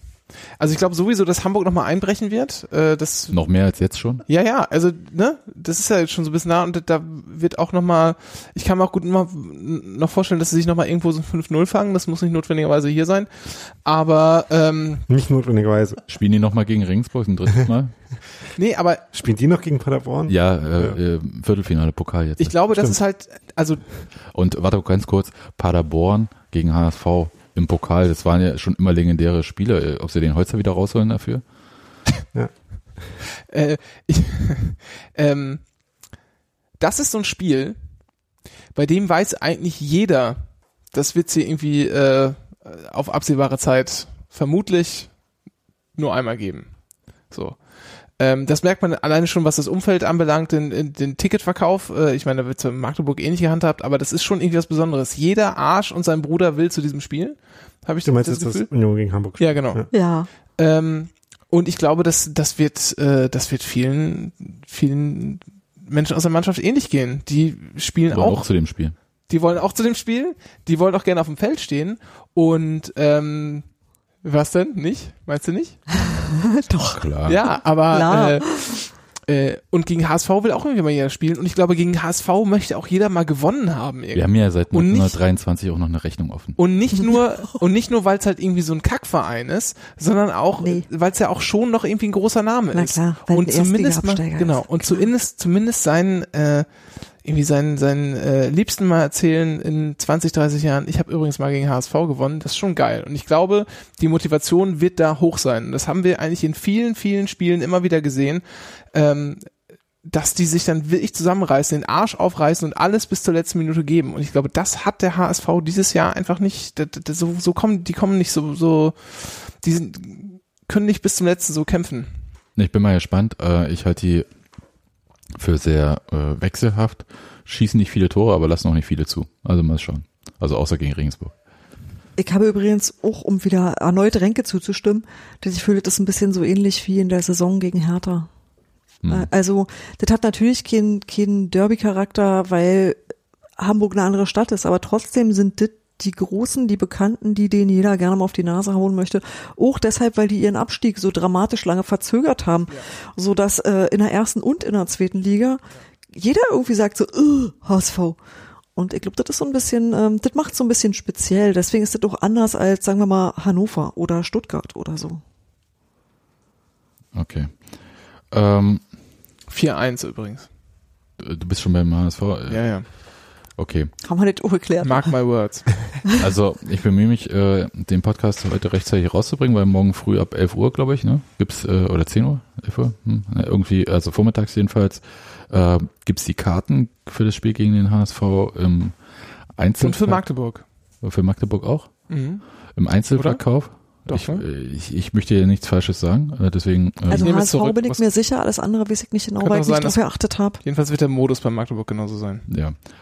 Und jeder nur eine Karte. Und Jeder nur ein Kreuz. Genau. genau, äh, soweit. Das wird schon ganz witzig und äh, so vielen Leuten, ähm, die aus Hamburg kommen, die mich jetzt schon gefragt haben, wo ich ihnen eine Karte besorgen kann, wo ich jeweils immer äh, höflich Nein gesagt habe, aber auch einer, Wirklich? nee, ich habe auch äh, bei mir auf Arbeit ähm, kommen so einige aus Hamburg und habe ich lauthals gelacht und äh, so Seid ihr nicht im HSV-Fanclub? Ja, der haben, hat, einer hat auch gesagt, ja, ja, ich, ich, ich komme da schon an meine Karte, das ist kein Problem. Ich so, hm, klar, mach mal. Also, Das es soll ja vereinzelte äh, Ununioner geben, die äh, Karten verkaufen, aber. Nee, wir, also ich nicht. ja, möchte ich mal ganz klar betonen, aber von mir kriegt keiner aus Hamburg eine Karte. So. Ich werde gar keine zweite bekommen. Ja. Das glaube ich, glaube ich nicht. Äh, das gleiche geht ja für mich auch. So, gut. Dann wollen wir mal äh, von diesem Thema kurz ein bisschen weggehen. Es sei denn, hat jemand noch was äh, Sportliches zu melden. Nö, falls mir später noch was einfällt, sag ich dann Bescheid. Ja. Ich habe übrigens das Gefühl, vielleicht noch ein was, ähm, dass egal wen Urs Fischer auf den Flügeln irgendwie aufstellt, er die immer wechselt äh, im Spiel. Also irgendwie ist das so seine Position, auf der er dann halt äh, im Verlaufe des Spiels den Wechsel vornimmt. Ja, aber da wird ja auch viel gerannt. Ja, meine, und da gibt's äh, halt viele Alternativen. Eben. Gut, dann war das jetzt auch nicht so kontrovers und wir können jetzt mal zum anderen Thema überleiten. Ich würde gerne, wenn das okay ist, kurz am Anfang eine Sachverhaltszusammenfassung machen, soweit das man das nicht kann. Nur okay, das, das ist äh, dringend erbeten. Das hilft vielleicht und danach können wir gucken, was uns einfällt. Ähm, jetzt am Freitag hat das Bundesverwaltungsgericht wieder aus der schönen Stadt Leipzig. Leipzig, genau. Ähm, per Beschluss ein Urteil vom Oberverwaltungsgericht, das dürfte Bremen sein. Ja. Ähm, also das hat, das hat per Beschluss äh, ein Urteil zurückgegeben in die Instanz davor, zum denkt man nochmal drüber nach. Und zwar geht es inhaltlich darum, die freie, sind die freie Hansestadt, ja, ne? Bremen? Naja, auf jeden freie Fall eine Hansestadt. Hansestadt Bremen, ja. Genau, die sind freie Hansestadt, die sind ein Stadtstaat, mein Gott, darum, darum jetzt eigentlich.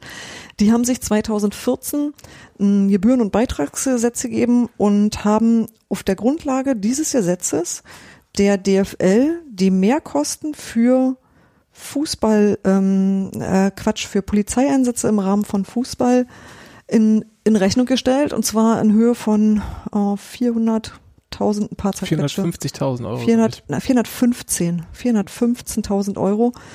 Ähm, und zwar ging es dabei um das Nordderby Werder Bremen gegen den HSV im April 2015. Und eigentlich wurde diese gesamte Gebührenordnung im Prinzip nur erlassen mit Blick auf dieses Spiel. Mhm.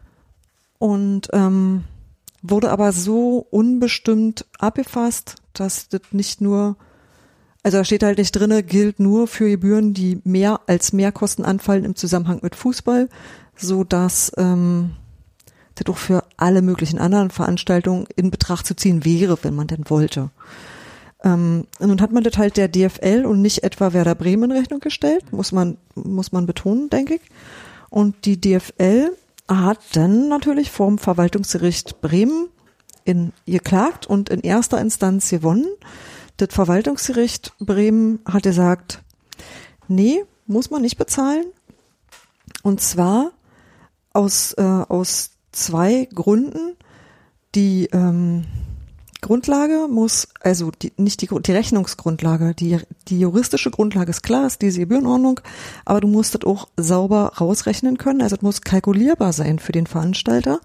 Und wenn es zu unbestimmt ist, wenn also unbestimmt, also Kosten in unbestimmter Höhe auf dich zukommen, dann kannst du das nicht machen, ist Punkt Nummer eins. Und das andere ist, ähm, was ein Problem ist, dass, ähm, naja, die Polizei eine, eine staatliche Aufgabe wahrnimmt und das komisch wird, wenn man die anfängt zu privat zu nutzen quasi. Das ähm, Verwaltungsgericht hat also gesagt, Nö, DFL hat recht. Dann ging es in die nächste Instanz. Das Oberverwaltungsgericht hat praktisch genau das Gegenteil entschieden. Und ähm, weil die DFL natürlich einen langen Atem hat, sind sie zum Bundesverwaltungsgericht gegangen und äh, das Bundesverwaltungsgericht hat gesagt, ja, das ist im Prinzip nicht ganz falsch, was das Oberverwaltungsgericht da entschieden hat, aber die sollen doch ähm, an verschiedenen Stellen nochmal nachjustieren. Das heißt, ähm, du hast im Moment kein rechtskräftiges Urteil, sondern du hast halt diese Zurückverweisung und das Oberverwaltungsgericht Bremen muss sich nochmal damit beschäftigen. Das ist der Status quo. Genau, es müssen noch Tatsachen festgestellt werden, Tatsachen ermittelt werden. Das ist eigentlich so im Revisionsverfahren nicht äh, vorgesehen. Deshalb wird es dann zurückverwiesen, ähm, damit das nochmal sozusagen. Genau. Jetzt haben aber ja alle gesagt, dass das äh, Bundesverwaltungsgericht damit äh, das grundsätzliche Prinzip, nach dem äh, diese Rechnung gestellt werden kann, bestätigt hat. Und dass damit auch irgendwie ein Präzedenzfall im, im Laiensinn geschaffen wird. Genau. Ist denn das so jetzt? Ja, Ja. was- also ich sag mal so, ich glaube, warum ich mich, warum ich das gerne besprechen wollte, weil ähm, Olli Fritsch, den ich eigentlich für einen ernst klugen Mann halte, Hm, außer Bei- er spricht über Mats Hummels. bei Zeit, ähm, also bei Zeit.de im, im Sportteil hier ähm, nach von einem Sieg des Steuerzahlers gesprochen hat und auch sonst viele ganz inhaltlich falsche Sachen da drinnen stehen, so dass ich mir tatsächlich diesen Artikel genommen habe und mich daran so ein bisschen entlang gehangelt habe. Ähm, das erste ist, du hast halt die Bestätigung für etwas, von dem ich glaube, dass es schon immer so war.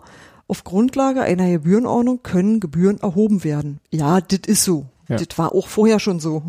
Und das muss man auch mal sagen, also den, der Beschluss als solches ist auch noch, ist auch noch nicht, äh, noch nicht öffentlich. Es gibt bisher nur eine Pressemitteilung vom Gericht. Genau. Das ist aber so. üblich, das kommt sozusagen in ein paar Tagen, kann man das dann nachlesen, Genau. was die sich da alles tatsächlich ausgedacht haben, weil die Begründung auch noch nicht fertig geschrieben sein muss. Ja, das kann man alles, alles nachschieben.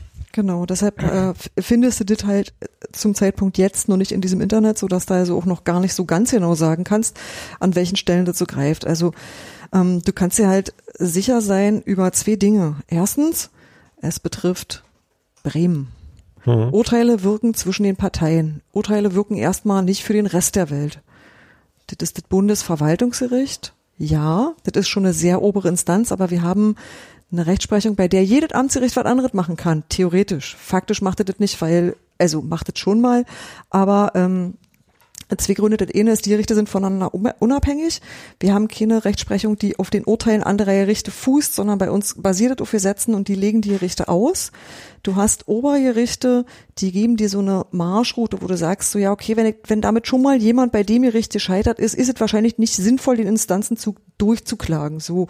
Aber theoretisch kann jedes Amtsgericht was anderes machen. Und das andere ist, diese ganze Gebührengeschichte, ist von Bundesland zu Bundesland verschieden. Also diese Gebührenordnung, aufgrund derer das passiert, gilt ausschließlich in Bremen. Und die Bundesländer sind sich nicht einig, ob sie das alle so haben wollen oder nicht. Also man kann sich überlegen, möchte Gebühren erheben oder nicht. Es gibt Bundesländer, die von vornherein gesagt haben, machen wir nicht. Zum Beispiel Bayern hat gesagt, nee, Niedersachsen Und auch. das ist- Niedersachsen auch. Ich glaube, wir kommen auch in später noch Fall, dazu. In jedem Fall nochmal eine politische Entscheidung, äh, ob man das halt so machen will oder nicht. Du hast, Nee, nee, oder? eben Nicht mal. Ich glaube nicht mal. Ich glaube, selbst wenn man politisch äh, darüber, da kommen wir noch gleich zu, selbst wenn man politisch sagt, ja, ich möchte das, kann man immer noch äh, sehr leicht aus aus äh, sozusagen technischen, aus juristisch-technischen Gründen dazu kommen, dass man sagt, wir lassen das sein, weil das nämlich durchaus nicht unkomplex ist, sowas vernünftig durchzuziehen. Ähm, wir können ja erstmal erstmal so anfangen, dass wir uns mal hier diesen diesen gegenständlichen Paragraphen 4 Absatz 4 des bremischen Gebühren- und Beitragsgesetzes anschauen. Und wenn man sich den einfach nur anhört und mal mal sozusagen mal einfach nur vergegenwärtigt, sich die Worte anhört, die da ähm, die da gewählt wurden, dann merkt man auch möglicherweise schon, warum das technisch gar nicht so einfach ist und mit sehr großem Aufwand verbunden ist, so, sogar diesem Absatz hier so zu folgen, ungeachtet dessen, dass man politisch was anderes meinen könnte und dass man möglicherweise Zweifel daran haben könnte, ob das überhaupt so rechtmäßig sein kann.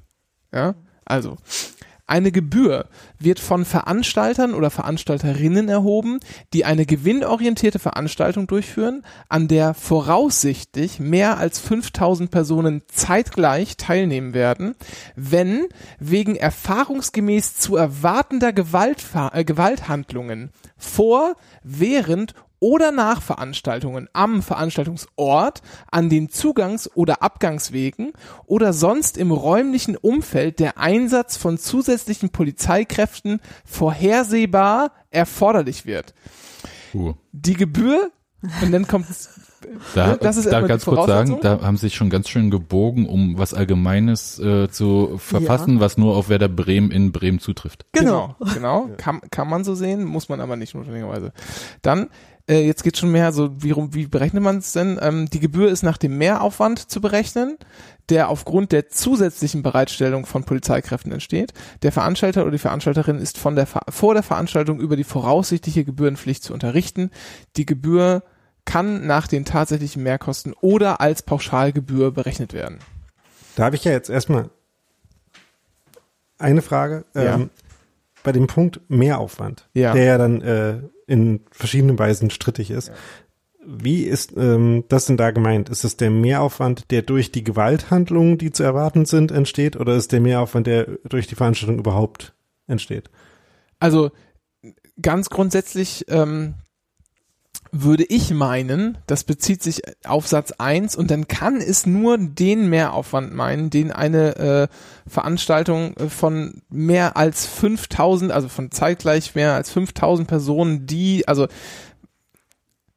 darunter, also bis dahin würde ich sagen, bis zu einer Veranstaltung von, also auf mehreren Ebenen, ne, bis zu einer Veranstaltung von 4.999 Leuten, bei denen äh, es zu Gewalt, äh, ge, hier, äh, Gewalthandlungen kommen wird, wahrscheinlich, ja, die muss man auch noch irgendwie mit einberechnen. Ähm, also das ist, das ist super schwer abzugrenzen. Das kann man, kann man auch so nicht sagen. Hm glaube ich. Das ist halt irgendwie Auslegungssache. Und das ist aber auch im, im, äh, im Gebührenrecht so, äh, muss man sagen, natürlich gibt's da eine, eine vernünftige, eine, eine, irgendwie so eine Art äh, Prüfschema, dass du so durchgehst, auch mit einigermaßen definierten Sachen und sowas. Aber am Ende ist im Verwaltungsrecht immer ähm, viel Argumentieren und viel, viel Stringenz, die du da irgendwie einfach nur in deiner Argumentation äh, bringen musst. Und dann kann man auch, kann man auch vieles vertreten. Das, das so zu beantworten, äh, weiß ich nicht, da kann ich nur sagen, man kann so auslegen und so auslegen. Ähm, da können wir auch, alleine über die Frage könnten wir jetzt wahrscheinlich zwei Stunden sprechen und hätten am Ende noch kein Ergebnis. Ähm, ich würde aber sagen, da, darüber können wir, können wir später mal. Also ganz grundsätzlich muss man, glaube ich, erstmal erklären, was ist überhaupt eine Gebühr?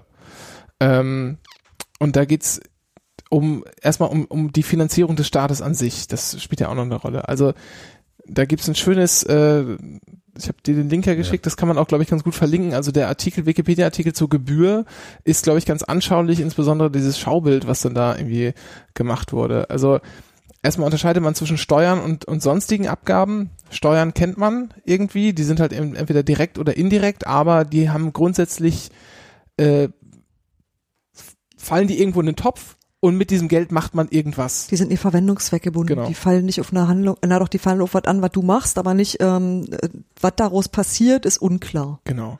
Es gibt dann so eine, äh, manchmal gibt es solche äh, Art politische Zweckgebundenheit, wie bei der äh, Mineralölsteuer, dass man sagt, das wollen wir jetzt aber irgendwie in die Straßen äh, reinstopfen oder sowas. Das ist aber nicht, das ist aber nicht richtig greifbar. Bei Abgaben ist das ein bisschen anders. Da unterscheidet man dann zwischen, äh, unter anderem zwischen Beiträgen, Gebühren äh, und sowas wie Zinsen und Geldstrafen meinetwegen äh, Beiträge ist überall das, wo man Mitglied ist und dafür zahlt, dass man Mitglied ist, aber nicht, weil man notwendigerweise eine Leistung bekommt.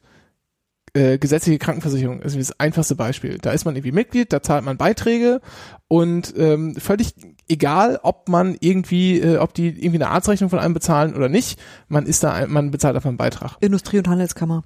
Sowas auch, genau. Ähm, oder auch der Rundfunkbeitrag. Ja. Ne? Das ist nämlich keine Gebühr mehr, sondern das ist auch tatsächlich ein Beitrag. Da ist man halt irgendwie einigermaßen Mitglied, man finanziert das, ob man nutzt oder nicht. Bei Gebühren ist es aber anders. Gebühren müssen auf der anderen Seite immer einen, irgendeinen Gegenwert haben. Entweder weil halt tatsächlich Kosten, so Verwaltungsgebühren anfallen, oder weil man selber einen Vorteil daraus erlangt. Ähm, zum Beispiel, weil man eine öffentliche Bibliothek benutzt. Da zahlt man eine Verwaltungsgebühr damit man sagen kann, davon dieser Gebühr bezahle ich halt irgendwie das Personal, das hier sitzt und irgendwie die Raummiete, was auch immer. Ähm, die sind nicht immer kostendeckend, aber eigentlich versucht man das im Regelfall. Äh, das kann man übrigens auch wieder anders ausgestalten. Man kann auch sagen, das ist ein Beitrag. Also der ist derjenige, der die Gebühr oder den Beitrag macht, ist auch einigermaßen frei darin zu entscheiden, wie man jetzt irgendwas finanziert. Wie man ja auch wieder am Rundfunkbeitrag sieht. Ganz genau.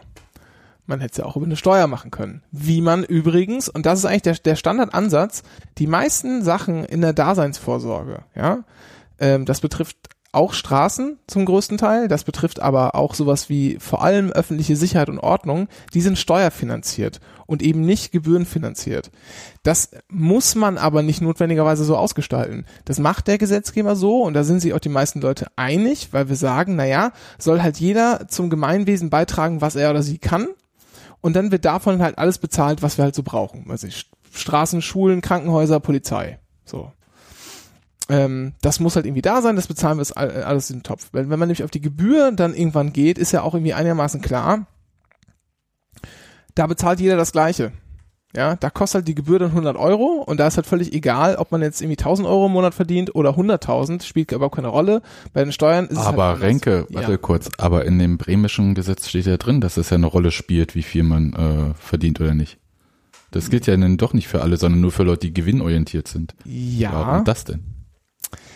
Äh, ja, weiß nicht, wenn man sich, wenn man sich entschieden hat, das so zu machen. Aber ist, aber ist es dann nicht, also geht es dann nicht halt, also ist das nicht doch eine Ungleichbehandlung?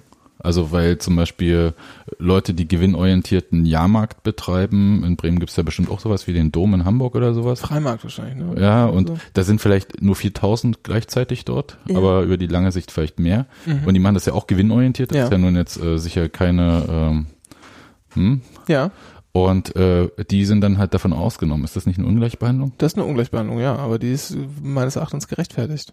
Darf man? Ja, klar. Du mu- musst nicht alle Sachen, also du musst nur wesentlich Gleiches gleich behandeln, ohne einen guten Grund dafür ha- haben, äh, dazu, dafür zu haben, das anders zu machen.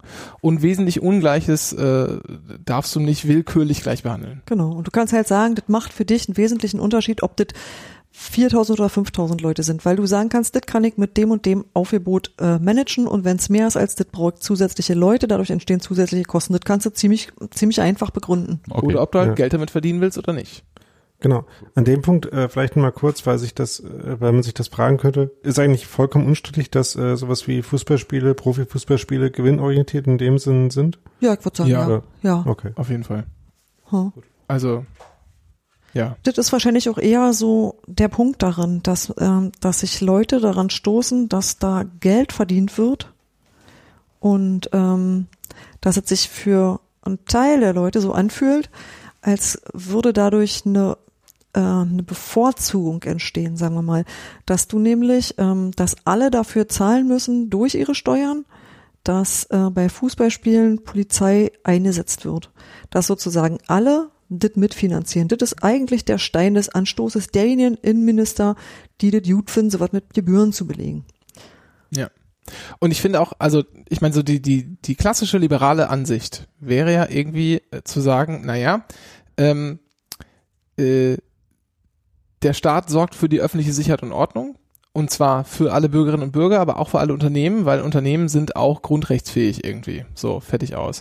Und man kann ja in dieses, und das würde ich sogar auch, äh, also so ein kleines Herz dafür habe ich auch für diese These, auch so ein bisschen kapitalismuskritisch sagen, so, aber ich muss jetzt halt irgendwie äh, äh, da den, den größten Säulen nicht auch noch die Kohle in, in äh, Rachen schmeißen und sagen, die, ihr, ihr könnt's ja bezahlen, dann bezahlt's bitte auch. Wir machen das ja äh, auch, also ich kann das schon sehr gut nachvollziehen, aber ähm, am Ende muss man sich auch immer bewusst sein, glaube ich, dass nicht die Unternehmen oder die DFL oder Werder Bremen oder wer auch immer am Ende diese Gebühren tatsächlich bezahlen, sondern jeder Einzelne, jede Einzelne, die ins Stadion geht und sich eine Karte kauft. Das wird ja umgelegt. Die sind ja nicht dumm.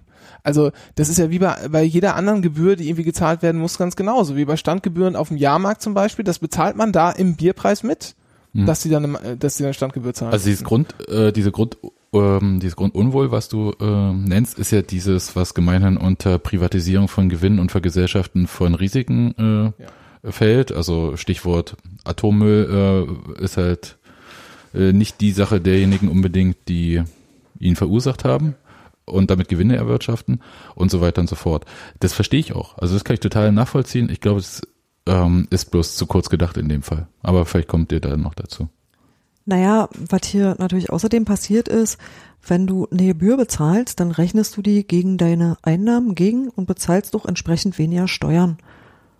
Also, ich wüsste nicht, unter welchem Gesichtspunkt man das nicht tun sollte als Unternehmen. Das heißt, ähm, du beteiligst dich dann auch wieder insgesamt auf, der, auf einer anderen Weise weniger an alledem. Und was außerdem dazu kommt, ist, äh, diese Gebührenrechnungen sind nachprüfbar und du kannst doch aber wissen, dass die nachgeprüft werden und das kann sich Jahre hinziehen. Also das ist halt tatsächlich so, dass du damit einen irrsinnigen Verwaltungsaufwand produzierst, der wirtschaftlich einfach richtig doll Quatsch ist und einfach macht, dass es nur, nur teuer wird. Also da wird einfach nur Geld verbrannt. Womit wir wieder bei den Gründen wären, das vielleicht auch politisch zu entscheiden, das nicht einzuführen. Genau. genau. Genau, ich denke, das ist auch für die Leute, die es nicht machen, als für die Länder, die es nicht machen. Entweder wissen die, dass die zum Beispiel von Bayern München mehr haben, wenn sie einfach deren Steuereinnahmen nehmen und sich nicht großartig streiten. Oder äh, die wissen halt auch, was das für, was das für Folgen nach sich zieht innerhalb der Behörden, die sich mit dem, mit dem auseinandersetzen müssen, dass da jemand kommt und sagt, so, aber diesen Polizisten haben wir nicht gebraucht, bitte rechnen Sie ihn raus. So, das musst du dann nämlich machen, weil du musst dann wirklich ganz genau aufschlüsseln, wofür, ähm, wofür da die Mehrkosten entstanden sind. Denn die, die normalen äh, Einsatzkosten ähm, bleiben ja weiterhin. Es geht ja nur um den Genau. Mehraufwand. Also du musst halt sozusagen deine Kosten trennen können. Was ist der, was ist, ist, ist der normale Grundbereich? Was kommt zusätzlich dazu, dass ich hier ein höhere, dass ich von einem höheren Risiko ein, äh, ausgehe? Ist es tatsächlich gerechtfertigt? Weil es gab auch immer Spiele, wo sich im Nachhinein herausgestellt hat, du, was waren da für ein Risiko? Ich habe eine Stimme gemerkt. Oder wo die Polizei auch mal geprobt hat für den nächsten Einsatz. Also wo man einfach auch Maßnahmen durchführen konnte, die man äh, später eigentlich nicht mehr rechtfertigen kann. Und das Lustige ist, dass natürlich auch die Polizei selber äh, diese Einschätzung macht. Und äh, ja, das machen die in Absprache mit den Vereinen, mit den Sicherheitskräften. Aber letzten Endes würde es immer bedeuten, dass sich die Das letzte Polizei Wort hat aber schon die Polizei. Natürlich. Und dass ich dann die Polizei jedes Mal selber den Auftrag geben würde, heute mal wieder ein Hochsicherheitsspiel zu begleiten. Und ähm, auch spätestens da wird es ganz, ganz schwierig, weil man ja nicht gleichzeitig auch die Kontrollinstanz sein kann. Das müsste also eine weitere Behörde damit befasst werden, das alles nachzuprüfen und dann jeweils zu Schlüssen zu kommen. Und das bedeutet eigentlich überhaupt ja nicht, dass irgendjemand entlastet wird oder dass irgendwas weniger kostet, sondern einfach nur, dass Geld verbrannt und verschoben wird. Ja. Um diesen, um diesen Satz dann nochmal noch mal zu zitieren, hier steht ja dann am Ende die Gebühr, also in diesem 4 Absatz 4 bremisches Gebühren- und Beitragsgesetz, äh, die Gebühr kann nach den tatsächlichen Mehrkosten oder als Pauschalgebühr berechnet werden. Ja, Pauschalgebühr, das steht hier irgendwie so nett, aber da kann man nicht einfach pauschal irgendwas reinschreiben, sondern weil man halt so eine gewisse Äquivalenz braucht zwischen Gebühr und Leistung auf der anderen Seite, muss das irgendwie nachvollziehbar sein. Das heißt, man muss genau sagen, ich habe hier äh, Polizisten der Besoldungsgruppen, hm, hm, habe ich irgendwie Anzahl X und der Besoldungsgruppe sowieso habe ich Anzahl Y und das muss man alles aufstellen und so pauschalieren kann man dann allenfalls sowas wie, wir haben da zwei Wannen hingestellt und, äh, und eine Wanne, sagen wir mal, kostet pauschal so und so viel, weil da haben wir irgendwie ein bisschen Spritkosten drin. So genau muss man es dann nicht aufsch aufschlüsseln für Sprit Spritkosten, Wertverlust, was auch immer. Da kann man dann irgendwie einigermaßen so, so ein bisschen pauschalieren, aber du musst diese ganzen einzelnen Bausteine, musst du da einpflegen. Um dann am Ende so eine Ich große denke, ich merke auch, dass dir das ein bisschen Spaß macht. ähm, also bei mir ist es, äh, wirkt es ja total abturnt. Aber äh, also ein Punkt, oder willst du jetzt zuerst, Daniel? Na, ich habe noch einmal gefragt, äh, an die äh, anwesenden Juristen gerichtet, ähm, diese Gewaltvermutung, die da in diesem Paragraphen drin Ja. steht, äh, wer entscheidet überhaupt darüber, ob das, äh, ob diese Einschätzung äh, wiederum gerechtfertigt ist? Also nicht nur die, äh, was man dann damit anfängt an Aufwand, sondern auch, also wer überhaupt dann unter den, den Teil der Klausel fällt. Ja, das ist äh, und ein, man sagt so schön, hier steht ja wegen erfahrungsgemäß erwarteter Gewalthandlung, zu, zu erwartender Gewalthandlung. Das ist ein äh, unbestimmter Rechtsbegriff, der meines Erachtens der vollen gerichtlichen Kontrolle unterliegt. Ähm, da gibt's Unterschiede. Äh, manchmal ist es nämlich nicht so. Beim Ermessen, das kann man nicht so komplett hundertprozentig äh, kontrollieren, aber hierbei ist es so. Ähm, was da passieren muss, ist eine Prognoseentscheidung, die getroffen wird. Und diese Prognoseentscheidung muss immer auf irgendwelchen Indizien, die du hast, fußen. Das ist genauso wie im ganz normalen, ähm, ich sag mal, im ganz, ganz normalen Gefahrenabwehrrecht. Da geht, äh, weiß nicht, da läuft irgendwie Polizist P, läuft äh, die Straße entlang und sieht, da ist irgendwie in der Wohnung Licht an und äh, dahinter sieht er so irgendwie äh, so den Schatten eines Messers auf eine Person zugehen und denkt sich, oh Gott, oh Gott, oh Gott, oh Gott, tritt die Tür auf, reitet ein, macht alles kaputt und stellt sich raus, da üben irgendwie zwei für ihre, weiß nicht, kommunale Theatergruppe oder so, ja. So, was hat er da gemacht? Okay, Gefahr für öffentliche Sicherheit und Ordnung, weil irgendwie offenbar wird da vielleicht jemand äh, umgebracht gleich, da gehe ich mal hin, körperliche Unversehrtheit leben und äh, tritt die Tür ein äh, und dann war die, dann stellt sich die Frage, durfte er das annehmen? Ja, und dann musst du halt gucken, er hat halt so eine Prognose getroffen äh, und seine Indizien waren eben, dass er das da so gesehen hat, wie sich das abgespielt hat, vielleicht auch Schreie gehört oder so und dann stellt sich irgendwie ganz klar raus, ja okay, da kann man schon mal auf den Gedanken kommen, da passiert irgendwas und dann kann man auch schon mal die Tür eintreten. So. Ähm, Zahlt der Steuerzahler für. Genau. ja, Aber ähm, Und das, das macht man hier genauso. Und das, diese Indizien und die, diese ganze, Entschuldigung, dass ich unterbreche, aber diese, diese Indizien, die man da gesammelt hat und dieser ganze, äh, diese ganze, ähm, Argumentation, die ist halt komplett gerichtlich überprüfbar und das wird dann auch überprüft. Das muss nicht alles in dem in dem Bescheid und auch in dem äh, äh, sozusagen vorher schon in diesem in diesem Gebührenbescheid muss nicht alles dargestellt sein. Das kann auch im gerichtlichen Verfahren erst passieren. Aber du musst sozusagen dem Gericht erklären, warum hast du wie gehandelt und was hattest du zu welchem Zeitpunkt äh, für Annahmen, die dafür gesprochen Und du bist in dem Moment die Polizei und musst also sagen, so uns liegen Erkenntnisse vor, das erstens, zweitens, drittens. Aber äh, nun kennen wir ganz häufig in solchen Fällen, dass ähm, es zwar meinetwegen ein Gericht irgendwie entscheiden muss, aber dass dann doch relativ, weil es ja irgendwie auch äh, in einem gewissen Umfeld auch agiert, relativ äh, locker mit solchen Sachen umgehen kann. Ähm, Stichwort irgendwie ähm, Überwachung von irgendwie äh, Telekommunikation oder sonst irgendwie.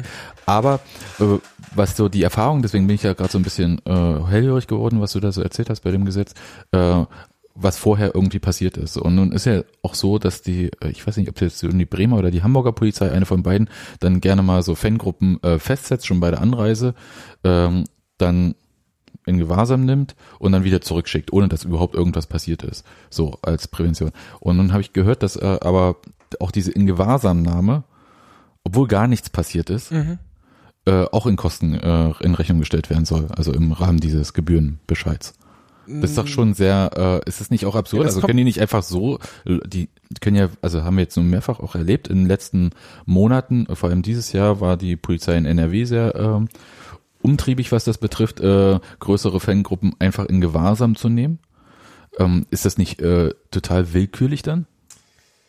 Wenn sie Äh. dafür keinen guten Grund haben oder keinen nachweisbaren Grund, denn schon. Und ich vermute, die werden sich ausreichender Gründe versichert haben. Und da, da fehlen mir jetzt auch ehrlich gesagt Informationen, um das so pauschal beantworten zu können. Denn die Frage ist, ist das wirklich eine Gebühr oder ist das nicht irgendwie nur, äh, was in diesen Bundesländern dann passiert, irgendwie so eine, so, so eine Kostenentscheidung, ja, Verwaltungskosten, die da irgendwie entstanden sind oder so, die dann umgelegt werden können nach irgendwelchen speziellen Nee, nee, das war, das Spezialvorschriften. ging, das ging es jetzt ging tats- um diese Norm hier, Ja, ja, ja, okay, ja. alles klar. Ähm, Aber das war jetzt nur so was, weil ich wirklich, äh, das waren schon sehr willkürliche Sachen. Ich erinnere mich an äh, Paderborn, pa, was Paderborn? Äh, Aber Pa- letzten St. Endes, Pauli gilt, äh, letzten Endes gilt dafür genau das, was Renke eben vorher gesagt hat. Wenn du hinreichend Indizien gesammelt hast im Vorfeld, die dich darauf schließen lassen, da wird etwas passieren, dann kannst du das machen. Dann hast du das Recht, dann hast du das Recht einzugreifen. Ja, Bielefeld war das übrigens, glaube ich, aber ja. Und das ist halt folgerichtlich überprüfbar. Und dann muss man hier sagen, wenn man halt diese äh, ja nun vollkommen auf, auf äh, Fußballvereine äh, und die DFL hier äh, bezogene Norm wie diesem 4 Absatz 4 hier hat, äh, dann weiß man auch, steckt da so viel Geld dahinter, die werden sich in jedem Einzelfall wehren und werden sich jeden einzelnen, äh, äh, jeden einzelnen hier ja, Spiegelstrich oder so, der dann in der Rechnung auftaucht, werden die sich ganz genau anschauen. Und dann werden die sagen, naja, das ist ja aber nett, äh, dass ihr da die Leute festgesetzt habt und dass euch das irgendwie Geld gekostet hat. Aber das ist ja völliger Quatsch gewesen. Weil, hm, also da wird man dann, da wird man schon ganz genau darauf eingehen. Und das macht's halt auch so fürchterlich äh, sozusagen schwierig, kompliziert und langwierig im Nachgang auch. Und auch charmant vielleicht, ähm, Ja. dass dann jemand äh, inter äh, finanzielles Interesse daran hat, äh, übermäßige Polizeimaßnahmen äh, Nee, ich Nee. glaube, das macht es auch für die Polizei schwierig, äh, Einsätze zu kalkulieren, weil sie Genau. jetzt, weil es jetzt äh, nicht mehr darum geht, nur das zu machen, sondern gleichzeitig müssen sie auch noch eine Kostenrechnung mitführen.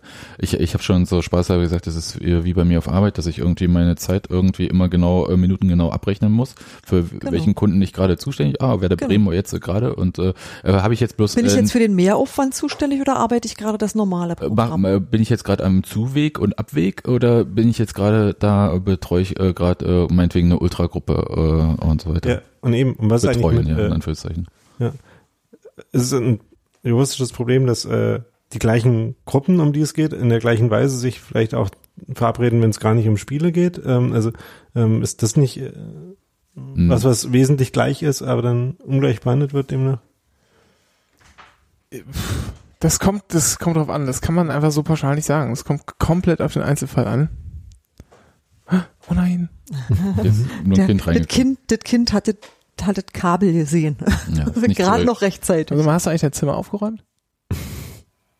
Ist nicht. Das Kind weiß, dass es nicht sprechen soll. Okay, aber Gut, äh, ähm, aber was so ein bisschen Problem ist aus meiner Sicht, und äh, jetzt verlassen wir vielleicht auch kurz äh, so diesen Stopp, dann, dann möchte ich noch kurz Hm? eine Sache sagen. Ähm, du, ähm, ähm, Daniel, du hast gerade kurz über diesen möglichen disziplinierenden Effekt äh, Hm. gesprochen, der dann eintreten könnte, ja, dass man vielleicht nicht mehr so viel an, an, an äh, ich sag mal, präventive Arbeit in Anführungsstrichen macht, äh, damit das nachher einem nicht hinten wieder auf die Füße fällt. Das wird, glaube ich, nicht passieren, Mhm. weil die Menschen, die das eine machen, äh, nicht die gleichen sind, wie die dann auch sozusagen tatsächlich die Rechnung durchzukämpfen haben. Und das ist auch sinnigerweise so geregelt, weil das sind jeweils Menschen, die ein Spezialthema haben und sich damit auseinandersetzen. Da sind die Leute in der Polizeibehörde, die schreiben halt diesen Gebührenbescheid und kennen sich super mit Gebührenrecht aus und wissen das alles. Und da sind die Leute, die sich darum kümmern sollen, dass nichts passiert, sag ich mal im Wesentlichen. Das ist, das muss notwendigerweise getrennt sein und wenn äh, ich meine, ich arbeite selbst in einer, äh, in einer Behörde, wenn sozusagen von dem, wenn von den Haushältern jemand kommt und mir irgendwie in meine fachliche Entscheidung äh, reinreden will, dann äh, folge ich dem auch nicht immer.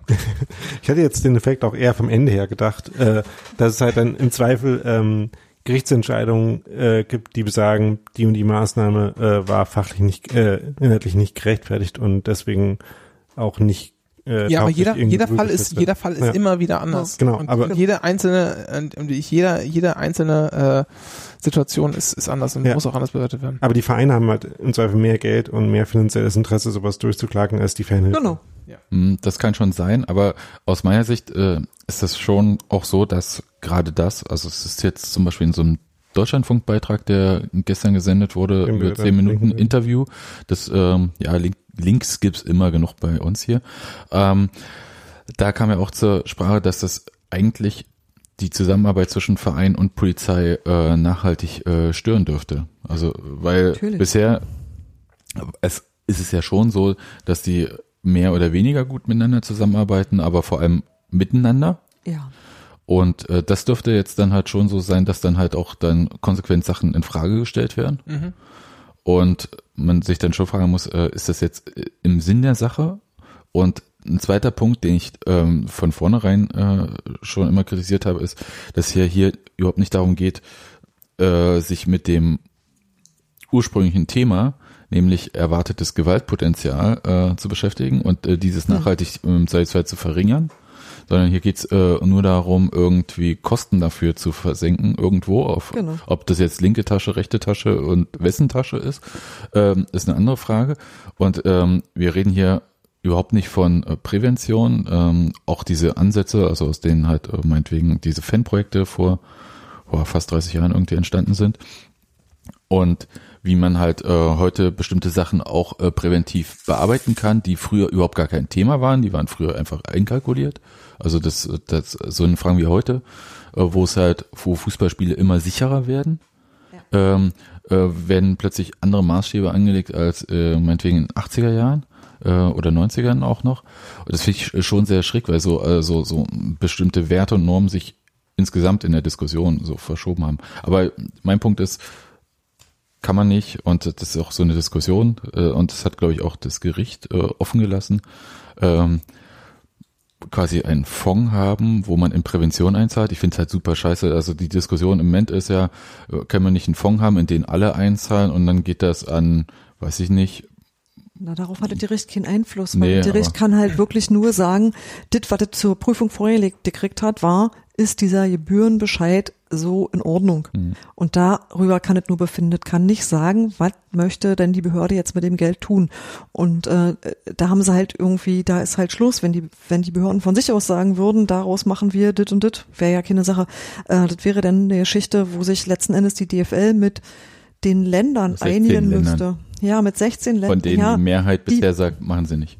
Genau, da müsste man halt dann sozusagen, äh, auf der Stelle könntest du so was wie einen Konsens finden und dich entsprechend verhalten. Kannst irgendwie sagen, wir belästigen euch nicht mit Gebühren, wenn ihr mehr Fanprojekte macht oder mehr dies, das und jenes. Darüber könnte man reden, aber was würde ich jetzt als Verein machen? Ich würde einfach sagen, ich stelle doppelt so viele Ordner, weil die kosten nicht halb so viel wie ein Polizist und kann damit jederzeit nachweisen, dass genug Personal da war und ich diese Polizei halt überhaupt ja nicht brauche. So Beispiel. Oder du sagst halt, du, dann mache ich mein Spiel das nächste Mal woanders und dann ähm, könnt ihr, könnt ihr machen, was ihr wollt. Also dann mache ich das vor der Stadtgrenze von Bremen, was auch immer.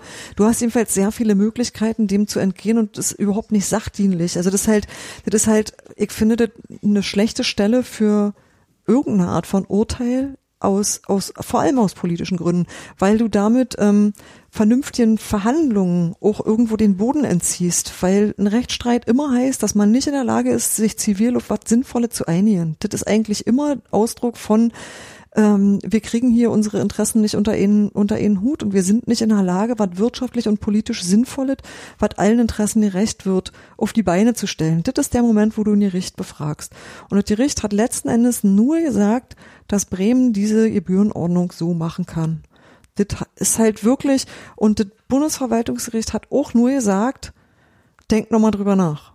So, wesentlich mehr als das ist es tatsächlich nicht. Die haben jetzt die Möglichkeit, das doch nochmal in Ordnung zu bringen, müssen sie natürlich nicht. Und es kann ja trotzdem nochmal wieder beim Bundesverwaltungsgericht landen nach dem OLG oder geht das dann direkt woanders hin? Nee, das müsste eigentlich Schluss sein, oder? Wenn es schon mal zurückverwiesen wurde, wenn ich irgendwas ganz... Ja, du kannst also, dich, also gegen das, was neu festgestellt wird und worüber dann ausgeurteilt wird, kannst du dich natürlich nochmal ganz genau, ganz Genau. normal wehren. Aber ja nicht klar. mehr über das, was schon mal, also nicht Genau. das, was schon mal zur Entscheidung vorgelegt wurde, das halt nicht. Ja, genau. Was ich sowieso noch fragen wollte, war äh, dieses Bundesverwaltungsgericht, was, was jetzt da entschieden hat oder beschlossen hat, ähm, hätten die auch, äh, Das Kind demoliert gerade die Küche, aber nur ein bisschen. hätten die auch äh, entscheiden können, dass die äh, ganze Bremer Norm äh, unzulässig ist? Oder Ja. ist das was, was nur das äh, Bundesverfassungsgericht jetzt Na, das tun Verfassungsgericht könnte? sagt, ob es Verfass der Verfassung Ja. entspricht. Das kann Genau. das Verwaltungsgericht so nicht. Das kann äh, andere äh, Sachen daran überprüfen und kann die Norm aus anderen Gründen kippen. Genau. Ähm, was auch äh, lustig ist, also ich meine, danach wird möglicherweise, wenn das irgendwann ausgefochten ist, nochmal irgendwann die DFL Verfassungsbeschwerde erheben, ja. Und auch gut möglich, dass das Bundesverfassungsgericht das ganz anders sieht äh, als das Bundesverwaltungsgericht. Das wäre absolut nicht das erste Mal, ja. Ähm, was wollte ich jetzt noch sagen? Weiß ich nicht. Also mein Ähm. Punkt dafür wäre, du hast immer noch das Gewaltmonopol des Staates und wenn du so quasi bestimmte Sachen so teilprivatisierst, hast, wirst du da immer automatisch Konflikte haben und das kann schon sein, dass du an der Stelle sagen musst, kann man so nicht machen. Und äh, wüsste ich jetzt, könnte ich jetzt ja Gericht so genau zuordnen, finde ich aber schwierig. Ach so, jetzt ist mir wieder eingefallen, was ich sagen wollte. Und zwar, äh, der Witz an dieser Nummer ist, äh, wenn die Gerichte vorher auch schon gesagt haben, naja, verfassungsrechtlich ist es vielleicht nicht ganz in Ordnung, dann müssen die das dem Bundesverfassungsgericht vorlegen. Mit einem relativ länglichen äh, Verweisungsbeschluss, wo schon so allerlei Erwägungen zu äh, drinstehen. Und zwar, die so möglichst beide Seiten beleuchten. Wie könnte man das dann noch sehen und sowas. Das ist extrem aufwendig. Sehr, sehr viel Arbeit. Und ganz oft äh, enden diese Fälle darin, dass das Bundesverfassungsgericht sagt, ja, das ist ja nett gemeint, aber es ist leider unzulässig, was du hier betreibst, weil du nämlich eben genau diese formalen Anforderungen, die es da gibt, eben nicht hundertprozentig erfüllt hast. Ähm, das könnte noch so ein Punkt sein, der äh, ähm, Gerichte dazu verleitet, eher zu sagen, naja, das äh, passt schon. Ah, ja. Letzten Und Endes hast die du, hast du jetzt eh auf die Klage führenden Ja. Parteien Ja. Also du hast jetzt exakt eine Sache erreicht, das Gerechtigkeitsempfinden der Steuerzahlerinnen und Steuerzahler, die nicht zum Fußball gehen, fühlt sich ein bisschen glücklich. Ja. Aber ist es, lohnt es sich, also um jetzt äh, nur den quasi Stammtisch und äh, dieses Gefühl der Fußball und die verdienen ja Milliarden, stimmt ja auch alles. Ja. Ja. Ähm, Alle haben ja was davon. dass das, äh, das, äh, das zu befriedigen, weil gleichzeitig äh, beteiligt man sich ja wunderbar daran, irgendwie, wenn man ein Turnier für die FIFA oder UEFA ausrichtet, äh, da eine Steuerbefreiung zu machen und alles Mögliche und den roten Teppich auszulegen und dort und Hü und Hot Ich glaube, und du so. musst gar nicht mal so weit gehen und das alles mit einberechnen. Ich glaube, das reicht schon, wenn du nur einkalkulierst, vor wie vielen Fragezeichen du danach eigentlich stehst und wie viel Unsicherheiten du damit dir, dir damit eintrittst, dass du diesen Weg beschreitest, eine Gebühr zu erheben. Äh, ne, nochmal, diese ganzen, diese ganzen Voraussetzungen, die da genannt sind, die sind gerichtlich halt überprüfbar und die werden auch überprüft werden. Äh, und das wird jedes Mal, weil es da um solche Summen geht, es lohnt sich immer, Auch für die Kanzlei. Immer, genau. da einen Rechtsstaat, das wird, das dauert alles über Jahre und ähm, klar, meinetwegen, vielleicht wird sich da, wenn man 20 Fälle davon durch hat, äh, bundesweit, vielleicht wird sich da dann irgendwie ein roter Faden draus, draus entwickeln, wo man dann schon weiß, okay, so läuft's und so geht's irgendwie nicht und wir machen das jetzt mal so. Und vielfach ist es auch so, dass auch sehr viele Unsicherheiten in solchen, in solchen recht komplexen Verfahren bestehen. Aber wenn sich alle so halbwegs an die Spielregeln halten, die da früher mal entschieden worden sind, auch wenn man vielleicht an der einen oder anderen Stelle nochmal einhaken könnte und ein bisschen an rumargumentieren könnte, dann lässt man das irgendwie so stillschweigend so sein, weil man weiß, okay, da haben wir irgendwie, haben die Gerichte so einen Ausgleich gefunden, der funktioniert irgendwie halbwegs. Mag sein, aber das sind so viele Fragezeichen, die man da vor sich hat in den nächsten Jahren. Bei jedem einzelnen verdammten Fall, der kommt. Und ich weiß nicht, wie viele Gebührenbescheide, die jetzt erstmal auf Halde äh, liegen haben, weil sie erstmal warten wollten, bis das Verfahren hier fertig ist. Weiß ich einfach nicht. Ähm, ich glaube, das lohnt sich einfach schon gar nicht. Da musst du gar nicht nochmal die, die WMs und die, die sonstigen Subventionen, die halt irgendwie Ich habe äh, schon sportlichen nachgeguckt, äh, Bremen ist übrigens kein Standort für die EM äh, 2024. Schade, ist eins der netteren Bundesliga-Stadien. Nee, nicht für Gäste übrigens. Ja, die, aber die bauen doch da gerade und deswegen ist es jetzt eigentlich auch schon zu spät, dann ihr Stadion auch außerhalb der Stadt zu bauen.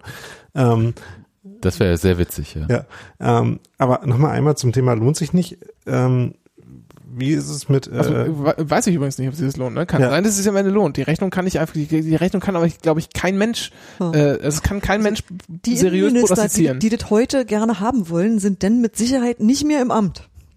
Und es ist auch schwer, wir haben das ja schon angesprochen, ne? Das mindert wieder die Steuerlast und, und äh, diverse andere äh, Seiteneffekte. Ich glaube, das, das ist auch ganz, ganz schwer tatsächlich auszurechnen, ob sich das wirklich monetär und aber auch politisch Ja. lohnt. Genau, ich wollte jetzt eigentlich nochmal auf was anderes hinaus, wo ich mir gerade nicht ganz sicher bin, ob wir das vielleicht auch schon angesprochen haben, aber ähm, es gibt ja auch die äh, den Gedanken, aha, wenn ich jetzt irgendwie diese Art von äh, staatlicher Handlung äh, mit einer Gebühr, Gebühr bewähre, ähm, muss ich das bei irgendwelchen anderen Sachen dann auch tun. Äh, da gibt's aber erstmal keinen äh, juristischen Mechanismus, der das irgendwie zwingend macht. Dass wenn ich eine Gebühr einführe, ich auch eine andere einführe. Ne? Nee. Das ist aber ein großes Problem. Das habe ich mir ja auch, auch notiert und wäre noch ein Aspekt, den ich wie von angesprochen hätte, das ist, ist ja so ein ge- gewisses Einfallstor, den du da geboten hast. Wer sagt denn, dass du die Grenze bei 5000 Leuten äh, halten musst? Warum nicht 1000? Also das ist ja alles politisch verhandelbar. Warum müssen das, äh, äh, keine Ahnung, die Zu- und Abwege nur sein? Warum ziehst du nicht halt irgendwie so einen gewissen Umkreis darum und sagst einfach, das gehört pauschal alles dazu, weil diese Veranstaltung eben nicht nur Leute auf diese Veranstaltung zieht, sondern auch drumherum Halligalli entsteht, ja? Du streitest dich dann über Schlägereien am Alexanderplatz und nicht mehr über äh, Schlägereien in Wissig, Hohenschönhausen, Köpenick und Charlottenburg, sondern du hast halt einfach so ein unbestimmtes Gebiet. jetzt letztes Jahr schon mal erlebt Ja, haben. Ja. aber du hast dann plötzlich, das kann dann eine Autobahn, eine Raststelle, äh, sonst wo sein.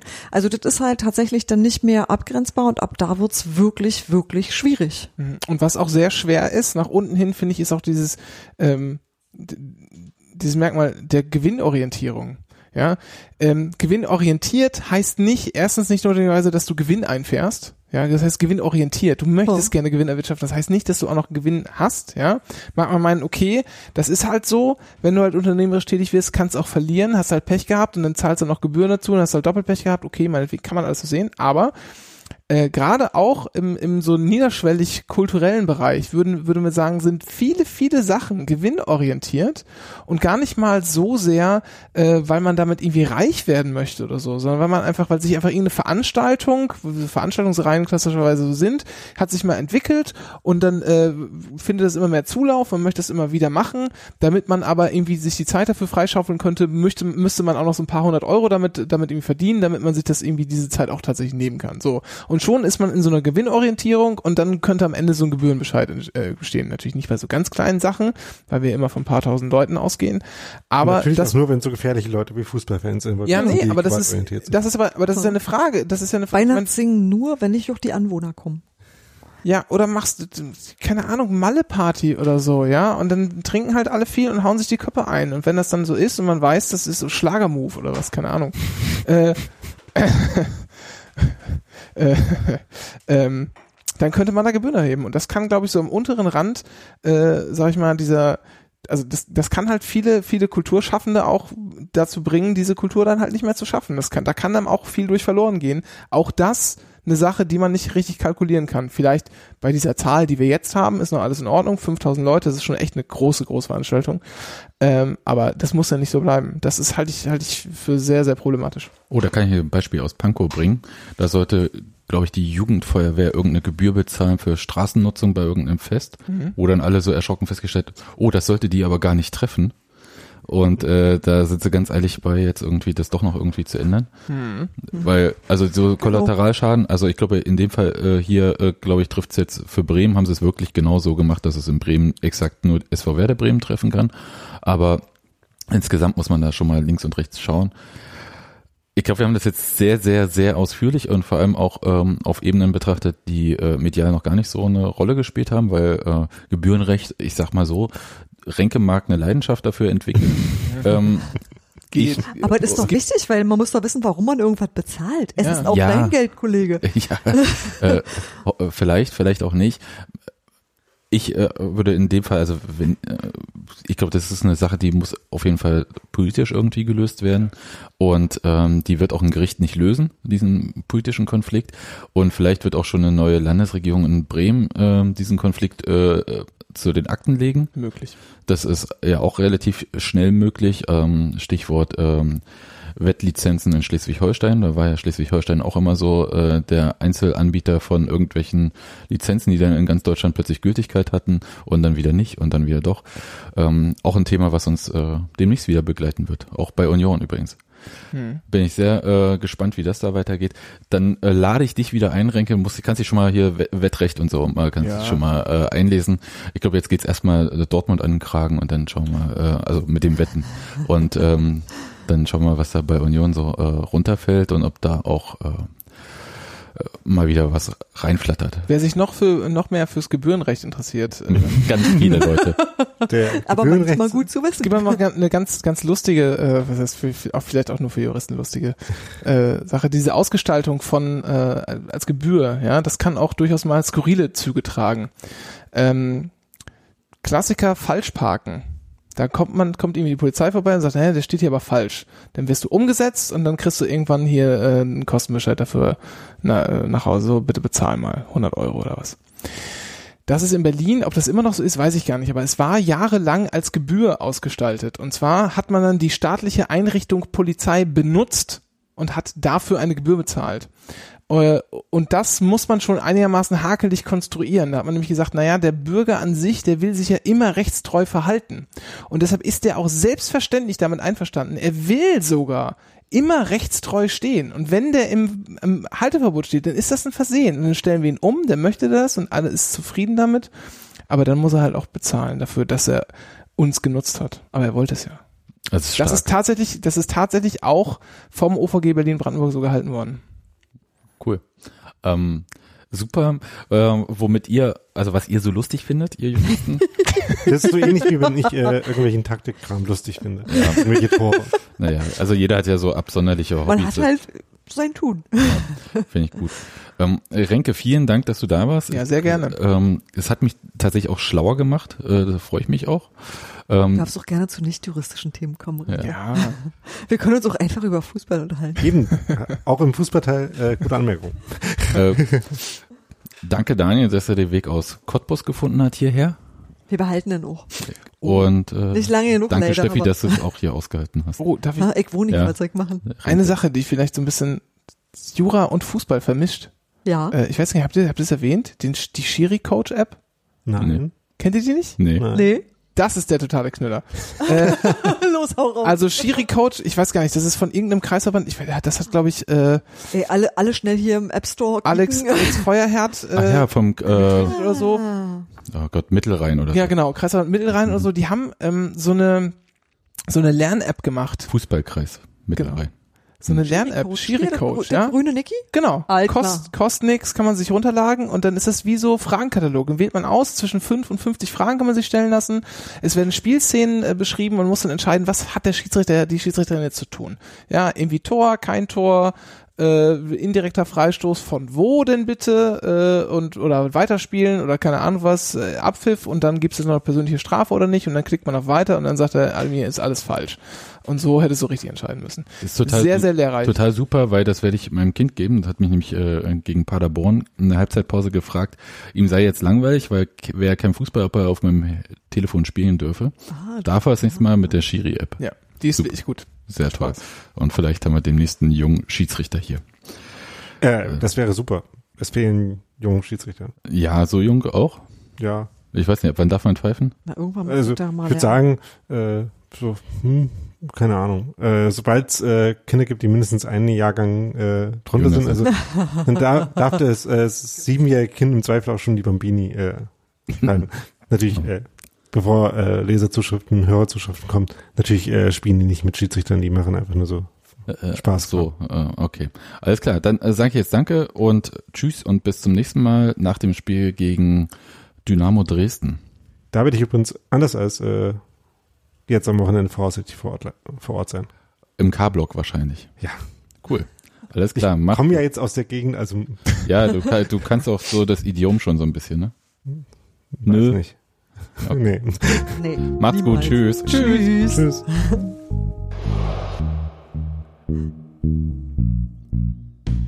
Aber ihr könnt schon drüber quatschen, wenn ihr wollt. Ach was. So. Ey, ich dachte, dass der Gero nicht da wird und man nicht drüber quatscht, aber von mir aus immer.